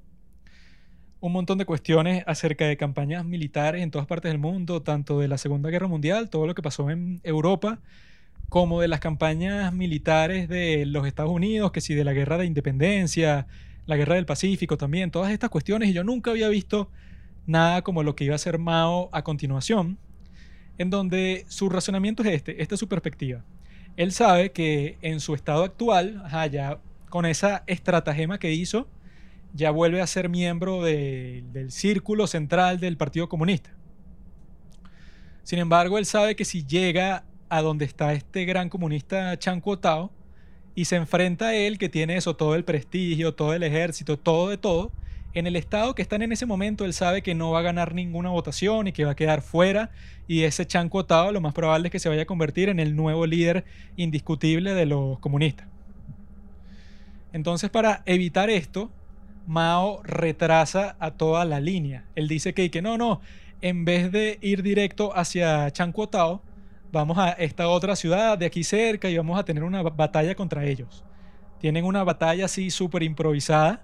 en donde mueren un montón de soldados y esa fue idea de Mao. O sea, tener una batalla cualquiera con un ejército cercano sin ninguna razón. O sea, él trató de razonarla un poco y todo eso, pero la verdadera razón era que él quería retrasar lo más posible ese encuentro con este tipo que era mucho más poderoso que él en ese momento.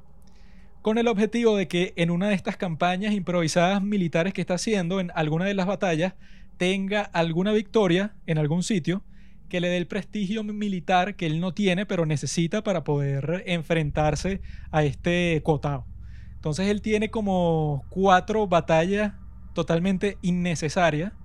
que hace que si con cualquier ejército nacionalista que se encuentra, que si por un pueblo por aquí, otro por allá, y los hace caminar muchísimo de un sitio a otro a un grupo de gente que ya estaba cansadísimo y por eso casi todas las batallas los vapulean, o sea, les dan una paliza, se muere un montón de gente. Y todo esto está pasando solamente por ese cálculo de Mao cuando en esa estratagema que él hizo le dieron el poder de hacer las decisiones militares y eso fue lo que le permitió sabotear a su propio grupo, que fue algo que hizo muchísimas veces. Él está haciendo un autosaboteo hasta que por fin consigue como que un grupo eso pues de nacionalistas que estaban como que un poco desorientados en ese terreno, los ataca con todo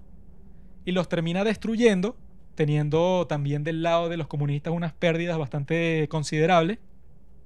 Sin embargo, eso le sirve a él de victoria para no llegar con las manos vacías hacia ese sitio en donde está el comunista. Luego de todo eso que duró como dos meses y que le causó un sufrimiento incalculable a todas las personas que eran parte de, ese grupo, llegan por fin a donde está este otro comunista, ¿no? Y en una reunión en donde como Mao hizo ese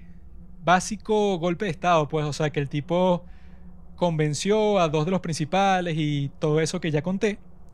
Ahora cuando tienen una reunión formal con este otro comunista, el tipo crea como que otro conflicto ahí, como que para que le den a él un puesto bastante alto y para que no dejen bajo ninguna circunstancia a este Chan Kuotao como líder de todo el partido, porque él sabe que eso destruiría sus chances de ser el líder supremo para siempre. Entonces él con esas intrigas que él cree y, por el apoyo que ya tiene, más el miedo que le ha causado a muchas personas que forman parte del grupo de los comunistas, logra que a ese chancuotao solo le den el manejo del ejército y, y que no lo pongan del líder supremo, sino que ponen a uno de los aliados principales de Mao que ya para ese momento le tenía un terror grandísimo y estaba dispuesto a hacer cualquier cosa que Mao ordenara. Así fue que él mantuvo una especie de control sobre este otro comunista poderoso y fue lo que le permitió seguir con su saboteo de su propio grupo, que es algo que yo nunca había visto, pues es algo súper asqueroso, súper traidor y que sin embargo le siguió dando poder, ya que en este momento todos piensan que es un buen momento, ya que están en el noroeste de China, para intentar enlazarse con la Unión Soviética. Están cerca de dos puntos principales en donde podrían hacerlo y por eso es que deciden separar el ejército en dos para tener eso, pues dos alternativas de llegar hacia donde está la Unión Soviética y que puedan darle todo tipo de suministros, armas, comida, aviones, tanques, todo lo que necesiten. Mao, viendo esta oportunidad, traza dos rutas, como que, bueno, la ruta más difícil para que la siga chancotado con su gente. Y la ruta más fácil para mí, con mi ejército, para que él nunca llegue primero a donde están los soviéticos, porque yo sé que eso, pues si él llega primero, va a ser otro golpe fuerte a mi posible liderazgo. Resulta que Mao ni siquiera pudo hacer eso bien porque, sin saberlo, escogió la ruta más difícil para él y la ruta más fácil para Chan Kuo-tao. Con su ejército, eso, que le, le es súper fiel y es mucho más poderoso que el que él tiene, porque bueno, es un ejército que lleva entrenando muchísimo tiempo, que ha tenido un montón de victorias, es el ejército ideal para los comunistas en ese momento, justo lo que les hace falta. Sin embargo, a Mao no le interesa en lo absoluto eso, él quiere sabotearlo y que la mayor parte de ese ejército muera lo más rápido posible. Entonces lo que él hace es que cuando él se da cuenta de que escogió la peor ruta, que tenía que pasar por un pantano gigante de cientos de kilómetros y pierde a más de la mitad de su fuerza en ese viaje infernal. Luego de eso, que él sabe eso, pues que ese camino que le escogió es un infierno, pero sobrevivió junto con pequeña parte del ejército. O sea, el tipo básicamente mató a gran parte del ejército por su estupidez de no saber qué ruta tomar. Él le manda una orden a Chan diciéndole que no, no, ahora tú tienes que tomar esta ruta también, porque, o sea, le da una excusa, pero diciéndole que es una orden de la parte superior del, partido, que esa, bueno, ya es su táctica en todo momento. Chancotao al principio se niega, pero al final, luego de mucha insistencia, termina haciendo lo que le dijo Mao, y de esa forma también pierde a casi la mitad de su ejército que ya en este punto eran decenas de miles de personas, que Mao en esa carrera por el poder en esa desesperación que tenía por convertirse en el hombre más poderoso de China, también causó la muerte de estos hombres porque los obligó a pasar por la misma ruta infernal que le había pasado, solamente para que este cuotado no llegara primero que él a la frontera con la Unión Soviética. Y efectivamente no llegó porque cuando este Mao vio que ya este tipo se acercaba, él se escapó con pocos miembros de su ejército solo para ser el primero en hacer ese enlace con la Unión Soviética que nunca se había hecho hasta el momento. Ese era el sueño desde el principio, llegar a la frontera y recibir todas estas toneladas de suministro, porque eso significaba que ahora la pelea contra los nacionalistas iba a ser mucho más intensa porque ahora sí van a tener lo que necesitaban para en realidad retar a estos tipos que ya se estaban haciendo con el control de China, porque tenían un ejército muy grande. Ahora con este enlace con la Unión Soviética iban a tener todo lo necesario para convertirse como que en un gran retador. Mao entiende esto, por eso se dirige desesperadamente hacia la frontera con lo poco que tiene y efectivamente fue así. Cuando él llegó ahí es que el apoyo de la Unión Soviética se volvió hacia él completamente consolidado. Porque no solo ya lo habían apoyado públicamente antes, sino que ahora que ven que el tipo, bueno, fue el primero que hizo el enlace con nosotros, que era tan difícil porque, bueno, estaban acosados por fuerzas nacionalistas en todas partes, él fue el que le dieron este logro y el que, bueno, se llevó todo el crédito cuando le causó esas pérdidas masivas no solo a su partido y al ejército, sino que nunca se le pasó por la cabeza que esas personas que se iban a morir en todos esos viajes eran, eso, personas. Como que no le importó para nada, sino que eran simplemente eso, como que peones que tenían que morir para que él llegara a ser rey. Y eso que todavía no hemos llegado al momento en que todas estas muertes que hasta el momento eran indirectas por parte de Mao se convierten en completamente directas contra el ejército de este tipo Kuotao, cuando ellos se instalan en un sitio que se llama Yenan, que ahora sería su nueva base, ya que tienen estos nuevos suministros. Bueno, ya los tipos fueron capaces de tomar Yenan, que era eso, una zona súper grande, ¿no? Y a este Mao se le ocurrió una excusa para enviar al ejército de Kuotao a un conflicto sin sentido, como que él sabía que existía unas tropas nacionalistas al oeste de donde estaban, un grupo bastante fuerte y él como ya cuando llegó ahí y fue el tipo que hizo el enlace con la Unión Soviética y estaban en nuestra nueva base, ya parecía que todo había sido solucionado luego del desastre que fue la larga marcha y él volvió a tener, le volvieron a dar estos del liderazgo, el control total de las decisiones militares. Lo que fue perfecto para él porque envió a los hombres de Cuotao, a los que quedaron después de ese viaje infernal, los envió directamente a sus muertes. los envió a atacar a un ejército nacionalista que al mismo tiempo estaba en una zona de esa provincia de Xinjiang que estaba rodeada de unos ejércitos musulmanes, porque toda esa zona está justo al lado del Medio Oriente, y todo ese ejército, bueno, era súper hostil a cualquier chino que pasara por ahí, porque ellos se consideraban que vivían en toda esa zona que técnicamente era parte de China, pero los tipos, bueno, querían defender su autonomía. Mao los manda a esa zona tan peligrosa con la excusa de que era un objetivo militar como que para proteger la estabilidad de esa zona, que eran donde iban a tener su nueva base ahora.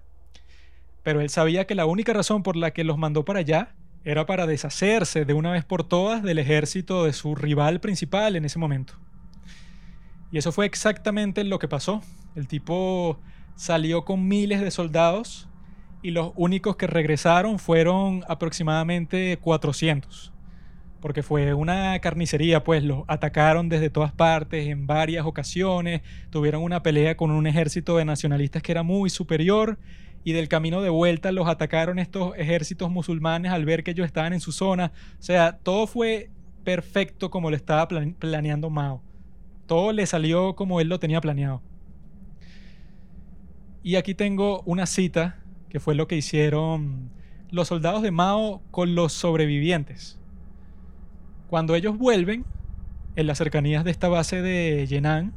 los está esperando un grupo del ejército de Mao, particularmente enviado por él para terminar de destruirlos a todos. O sea, que su misión era espérenlos ahí y mátenlos a todos. Y lo que hicieron fue lo siguiente. Cito. Cuando fueron perseguidos hasta dentro de nuestra zona, les dimos una fiesta de bienvenida y tomamos sus armas. Luego les dijimos, camaradas, Ustedes han pasado por mucho. Serán transferidos a la retaguardia para que tengan un buen descanso. Luego los llevamos a los valles en grupos donde enterramos vivos a todos esos bastardos. Fue muy divertido enterrarlos. Al principio les dijimos sonriendo, camaradas, caben los pozos bien, queremos enterrar vivos a las tropas nacionalistas. Trabajaron muy duro, un palazo tras otro, limpiando el sudor de sus caras. Cuando terminaron, los empujamos y pateamos a todos hacia adentro de los pozos que habían cavado. Al principio pensaron que estábamos bromeando, pero cuando comenzamos a llenarlos de tierra, ellos empezaron a gritar, Camaradas, nosotros no somos soldados nacionalistas. Nosotros respondimos, Hijos de perra, no nos importa si son nacionalistas o no, queremos que mueran.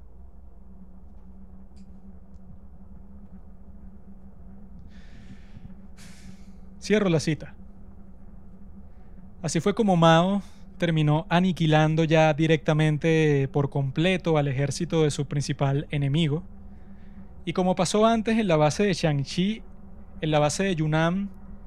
cuando Mao ya tenía la seguridad completa de su entorno, cuando ya sabía que tenía el apoyo de los soviéticos y todas esas cuestiones, que tenía seguridad de que no se le venía un conflicto externo encima, se volteó y dirigió su atención completa a construir su máquina.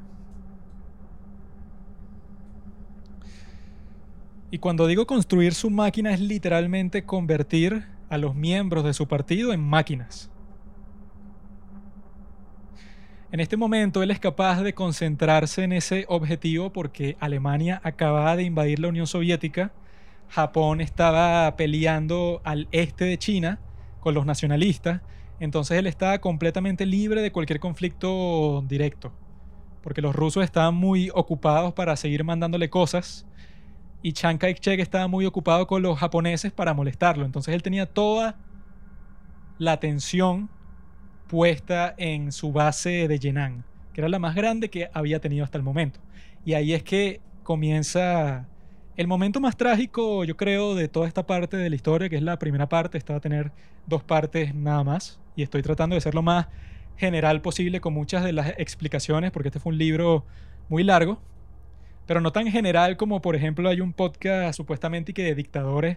hecho por Spotify mismo, que hablan sobre la historia de Mao, pero es una desgracia, porque los tipos lo que hacen es recitar la propaganda china y no te dicen ninguna verdad. Ponen a Mao como un tipo todo virtuoso, que por el bien del campesino fue que él hizo todo lo que hizo. O sea, es algo completamente desagradable. O sea, Yo creo que esta narrativa que yo estoy haciendo es mucho más especializada y mucho más específica comparada con la basura de podcast que hizo la propia compañía pues de Spotify, es de ellos mismos y es una gran desgracia pues, o sea, que tú hagas un podcast repitiendo propaganda comunista de China. Sin embargo, eso pues, en esta parte, cuando yo digo que el objetivo de Mao era convertir a estas personas en máquinas, era por lo siguiente. En Yenan,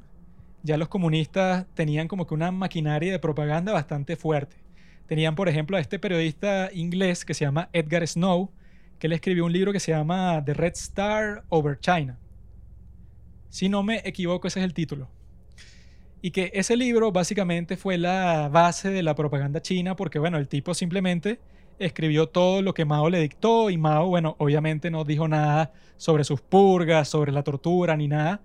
Y ese libro fue publicado en todas partes del mundo y lo leyeron jóvenes en todas partes de China. Debido a ese libro, a esa propaganda, a ese lavado de cara que le estaban haciendo al grupo de los comunistas,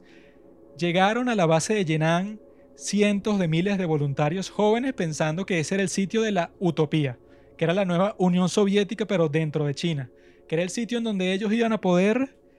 lograr todos sus sueños, o sea, que iban a mejorar el mundo, iban a vivir entre gente bastante virtuosa, en donde todos iban a ser iguales.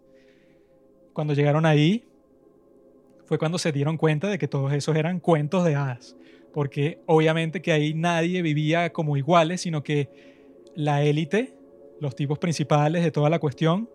Mao junto con todos los líderes, vivían en mansiones en Yenan, mientras que todos los demás tenían una vida de subsistencia. O sea, y el partido les quitaban que si todas las cosas que plantaban, para después redistribuirles solo una pequeña parte para que sobrevivieran.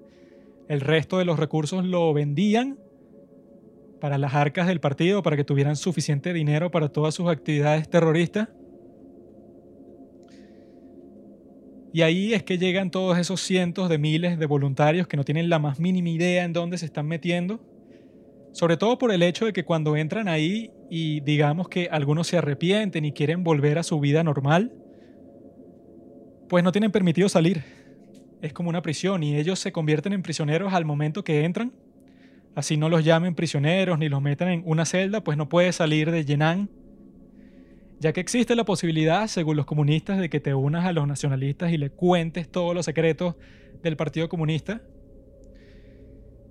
Y llegaron en el momento en que Mao estaba buscando cómo crear una máquina para luego luchar contra Chiang Kai-shek, porque él sabe que cuando él termine con los japoneses, ese conflicto en algún momento tiene que terminar y cuando pase eso, Mao estará listo con un grupo de gente robotizada porque él no necesitaba ningún voluntario. Él no quiere gente que voluntariamente lo esté ayudando porque la voluntad puede variar. Tú me apoyas hoy, como me puedes dejar de apoyar mañana, si eso está bajo tu, digamos, tu libre albedrío. Mao lo que en verdad quería era apoyo incondicional.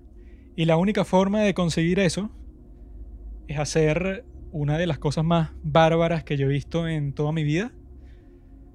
y que según este libro, y yo creo que es verdad, supera en los niveles de crueldad tanto a Hitler como a Stalin, ya que su plan era convertir en prisiones todas las instituciones de Yenan, todos los sitios de trabajo, que la gente vivía en sus sitios de trabajo, porque bueno, esa es como que, no sé, la, la mentalidad comunista, que todos viven juntos y todo es de todos y nadie tiene propiedad, etc. Esa era como que la explicación. Todos vivían en el mismo sitio y todos esos sitios fueron convertidos de la noche a la mañana en prisiones. Porque era el momento en que Mao quería desatar una ola de terror y esa es la respuesta a la pregunta con la que comenzó este capítulo de cómo una persona puede llegar al poder, cómo puede llegar al liderazgo, cómo puede llegar a tener el poder sobre un cuarto de la población mundial a través del miedo. Por eso es que algunas personas escuchando eso del principio también de que Mao causó la muerte de más de 70 millones de personas, quizá podrían estar inclinados a llamarlo el dios de la muerte, un tipo que fue enviado a la tierra para matar a tanta gente, o sea, parece eso, una historia fantástica. Pero yo creo que no es el dios de la muerte en ese sentido, sino el dios del miedo. Es el dios del miedo porque es un tipo que utiliza el miedo como la herramienta principal para lograr todos sus objetivos. ¿Y qué es el miedo? El miedo es la anticipación a la amenaza. Es la señal que te da tu cuerpo de que algo malo va a pasar y que tienes que huir o que tienes que pelear. Ese es el miedo. Y Mao era un tipo que sabía exactamente cómo funcionaba el miedo y de esa manera podía usarlo a su favor.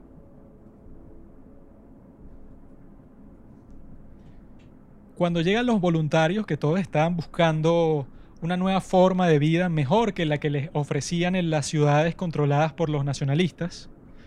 Mao comienza una campaña de terror, la más grande hasta el momento, a esta escala masiva de cientos de miles de personas, para consolidar para siempre su culto de personalidad. Porque el motivo principal de todo esto es que él quedara como el hombre más poderoso que tenía el poder de la vida y de la muerte sobre todas estas personas desesperadas. Y como todas estas personas, todos estos voluntarios venían de zonas nacionalistas, usó la excusa de que tenía que cambiar toda la forma en que funcionaba la base en Yenan para buscar espías. Cualquiera de ellos podía ser acusado como un espía, o más bien todos fueron acusados al mismo tiempo, ya que era posible que serían espías que fueron enviados para que se infiltraran, ¿verdad? Obviamente Mao sabía que esto era mentira, era simplemente una excusa para aterrorizarlos a todos para siempre. Y lo primero que hizo fue meterlos a todos en las cuevas que existían en las montañas de Yenan. Metía cientos de personas en cada cueva para aterrorizarlos completamente, que vivieran entre los animales de las cuevas, que los carceleros los torturaran día tras día y las personas que pasaban frente a las cuevas escuchaban unos ladridos, unos gritos terribles que venían de estas personas. Estas personas que eran voluntarios hace unos días ahora son prisioneros en una cueva y que te dan comida. Bueno, cuando se acuerdan, te tienen ahí torturándote todo el día para que principalmente en las interrogaciones, bueno, nombres a todos tus amigos como culpables y ya solo con una confesión falsa, ahora tienes justificación para torturar a muchas personas más y ese se convirtió en el modus operandi de todo el liderazgo de Mao por las décadas que vendrían. Todo empezó aquí en Yenan, por eso es que esta es la respuesta a nuestra pregunta del principio. Porque poco a poco esta gente que la pusieron a vivir en unas cuevas y luego la sacaron de ahí para meterlos en donde vivían antes, pero ahora el modelo era completamente distinto. Y por eso es que voy a citar esto que dice en el libro. Cito. Convertir organizaciones ordinarias en prisiones fue una innovación significativa de parte de Mao, la cual aplicaría a lo largo de su mandato. De esta manera fue más lejos que tanto Hitler como Stalin convirtió a colegas en carceleros encargados de oprimir a sus compañeros de trabajo. Así, Mao no solo creó gran hostilidad entre gente que vivía y trabajaba junta, sino que agrandó considerablemente el número de personas involucradas en la represión, incluyendo tortura. Por su parte, Hitler y Stalin usaban a la policía secreta en lugares separados y privados para realizar sus atrocidades. Cierro la cita. De esta manera es que querían quebrar a todos estos jóvenes voluntarios. Querían que reportaran a sus familiares, a sus amigos, a todas las personas que conocieran. Incluso se les instigaba, se les decía que, bueno, escribe aquí todas las conversaciones que tú tengas y todo lo que tenga que ver con tu relación con los nacionalistas, cualquier relación, así sea la más mínima que tú hayas tenido con una persona que sea cercana al partido de los nacionalistas, una tortura completa, seguida con algo que, bueno, que sería una característica de todos estos regímenes comunistas y fascistas y que bueno, eso salió en el libro de 1984 como muchos de estos comportamientos, que son las sesiones básicamente de auto-odio, en donde tú tenías que denunciar a los demás y los demás te denunciaban a ti por cualquier, entre comillas, crimen que tú hubieras cometido. Por ejemplo, te dicen a ti que mira, tú a juro el día de hoy tienes que autodenunciarte Tienes que disculparte frente a todos tus amigos y después tienes que culpar a otro de los de este grupo para que todo el mundo se autoinmole, básicamente. Y eso es una tortura, o sea, que te manden a ti frente a todo tu grupo a decir que sí, yo, soy un traidor, yo he traicionado a los comunistas, soy un maldito nacionalista, no sirvo para nada. Obviamente eso le hace un daño increíble a tu autoestima porque esas son todas las personas que tú conoces y te estás avergonzando, te estás humillando frente a todas estas personas, también estás humillando a los demás. Y eso es solo una de las características. O sea, ¿qué persona puede mantener su salud mental en un sitio como este? También que le hacen estos rallies que ya mencioné antes, pero aquí fue en donde adquirieron su intensidad tan legendaria que quebró a tantas personas, que consistía en eso, que ya en este punto eran miles de personas siguiendo unos cuantos acusados que les habían inventado cualquier tipo de acusación. Todas estas personas te están lanzando piedras, te están insultando, te están escupiendo encima, te pusieron un gorro de burro en la cabeza, te están pateando, hacen como si te fueran a ejecutar y no te ejecutan solo para ver cómo reaccionas, te desnudan y quedas todo sucio, ensangrentado frente a todas las personas que conoces. Para muchos esa era la peor forma de tortura, peor que todas las demás, que obviamente causaban mucho más dolor físico, pero ¿qué puede ser peor que eso? Que todas las personas que tú conozcas te hagan eso a ti y que tengas que seguir viviendo entre todas ellas, tengas que seguir comportándote de la forma en que te dice el partido y que nunca más se te va a ocurrir desviarte de ahí. Incluso para muchos reporteros que visitaron Yenan ya cuando esto había pasado hace años, se dieron cuenta que si tú hacías cualquier tipo de entrevista, parecía que todos habían acordado sus respuestas a cualquier pregunta previamente que si en alguna reunión política.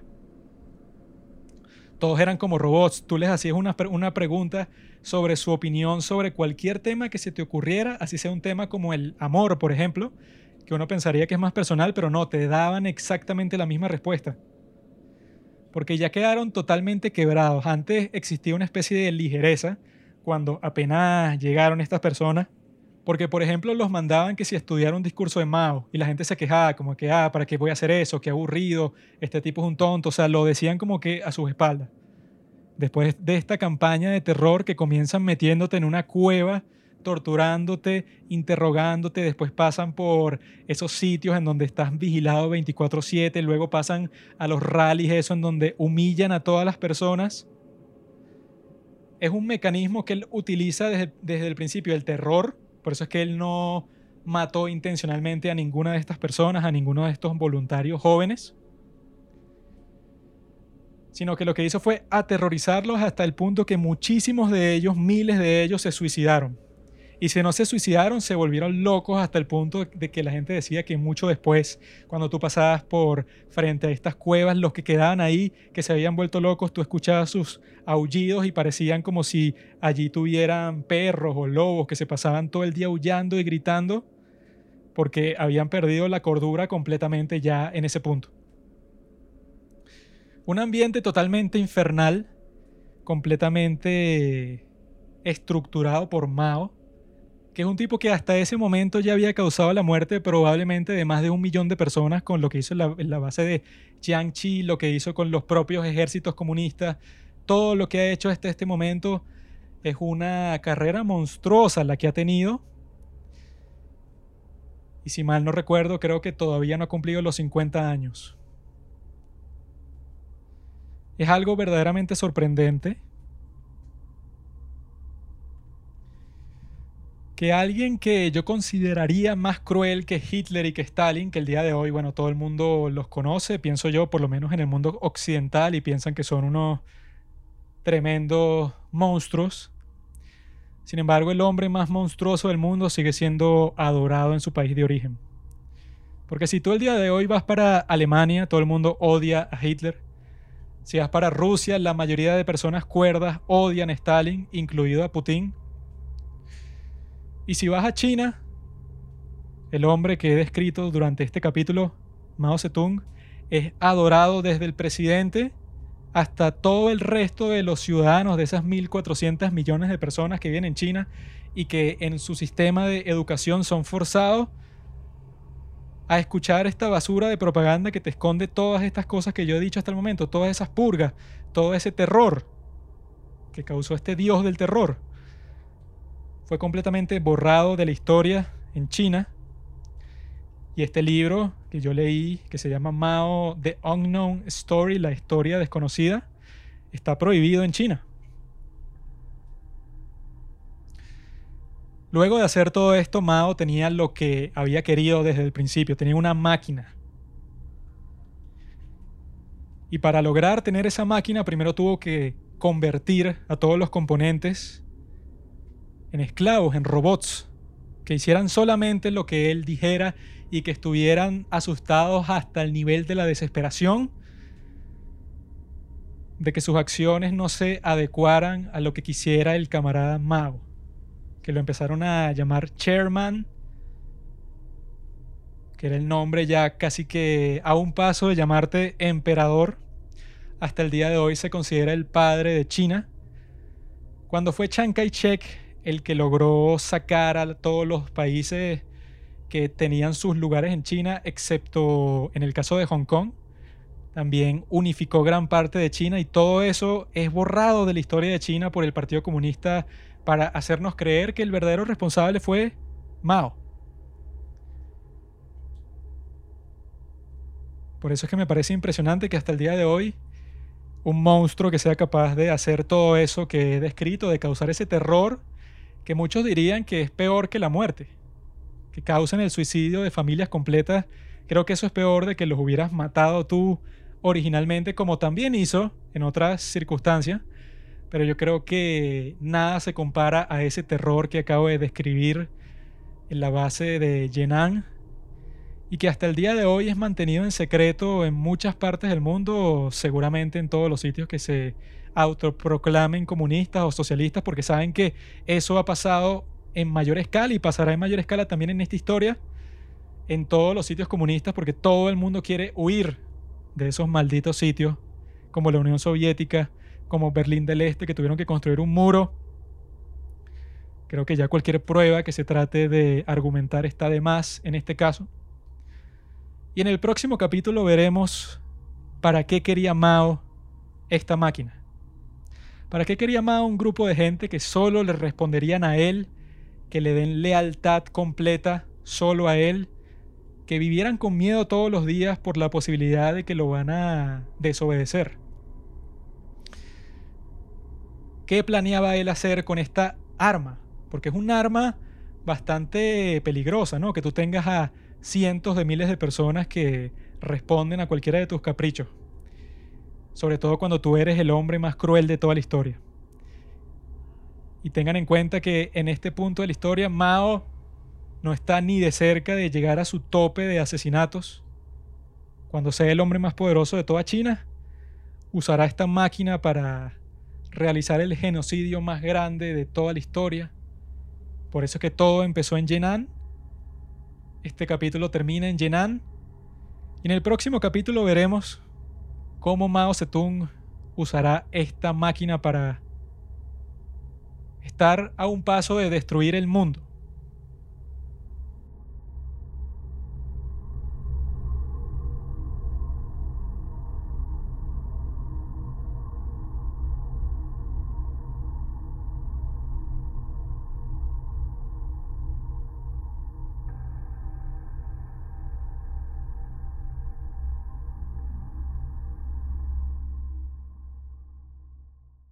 Gracias por escuchar Los Padres del Cine. Síguenos en Instagram en arroba los padres del cine para enterarte de los nuevos capítulos que iremos publicando. Si nos escuchas por Apple Podcast, déjanos una reseña. Si no, disfruta escuchándonos en todas las aplicaciones por las que puedas descargar podcast.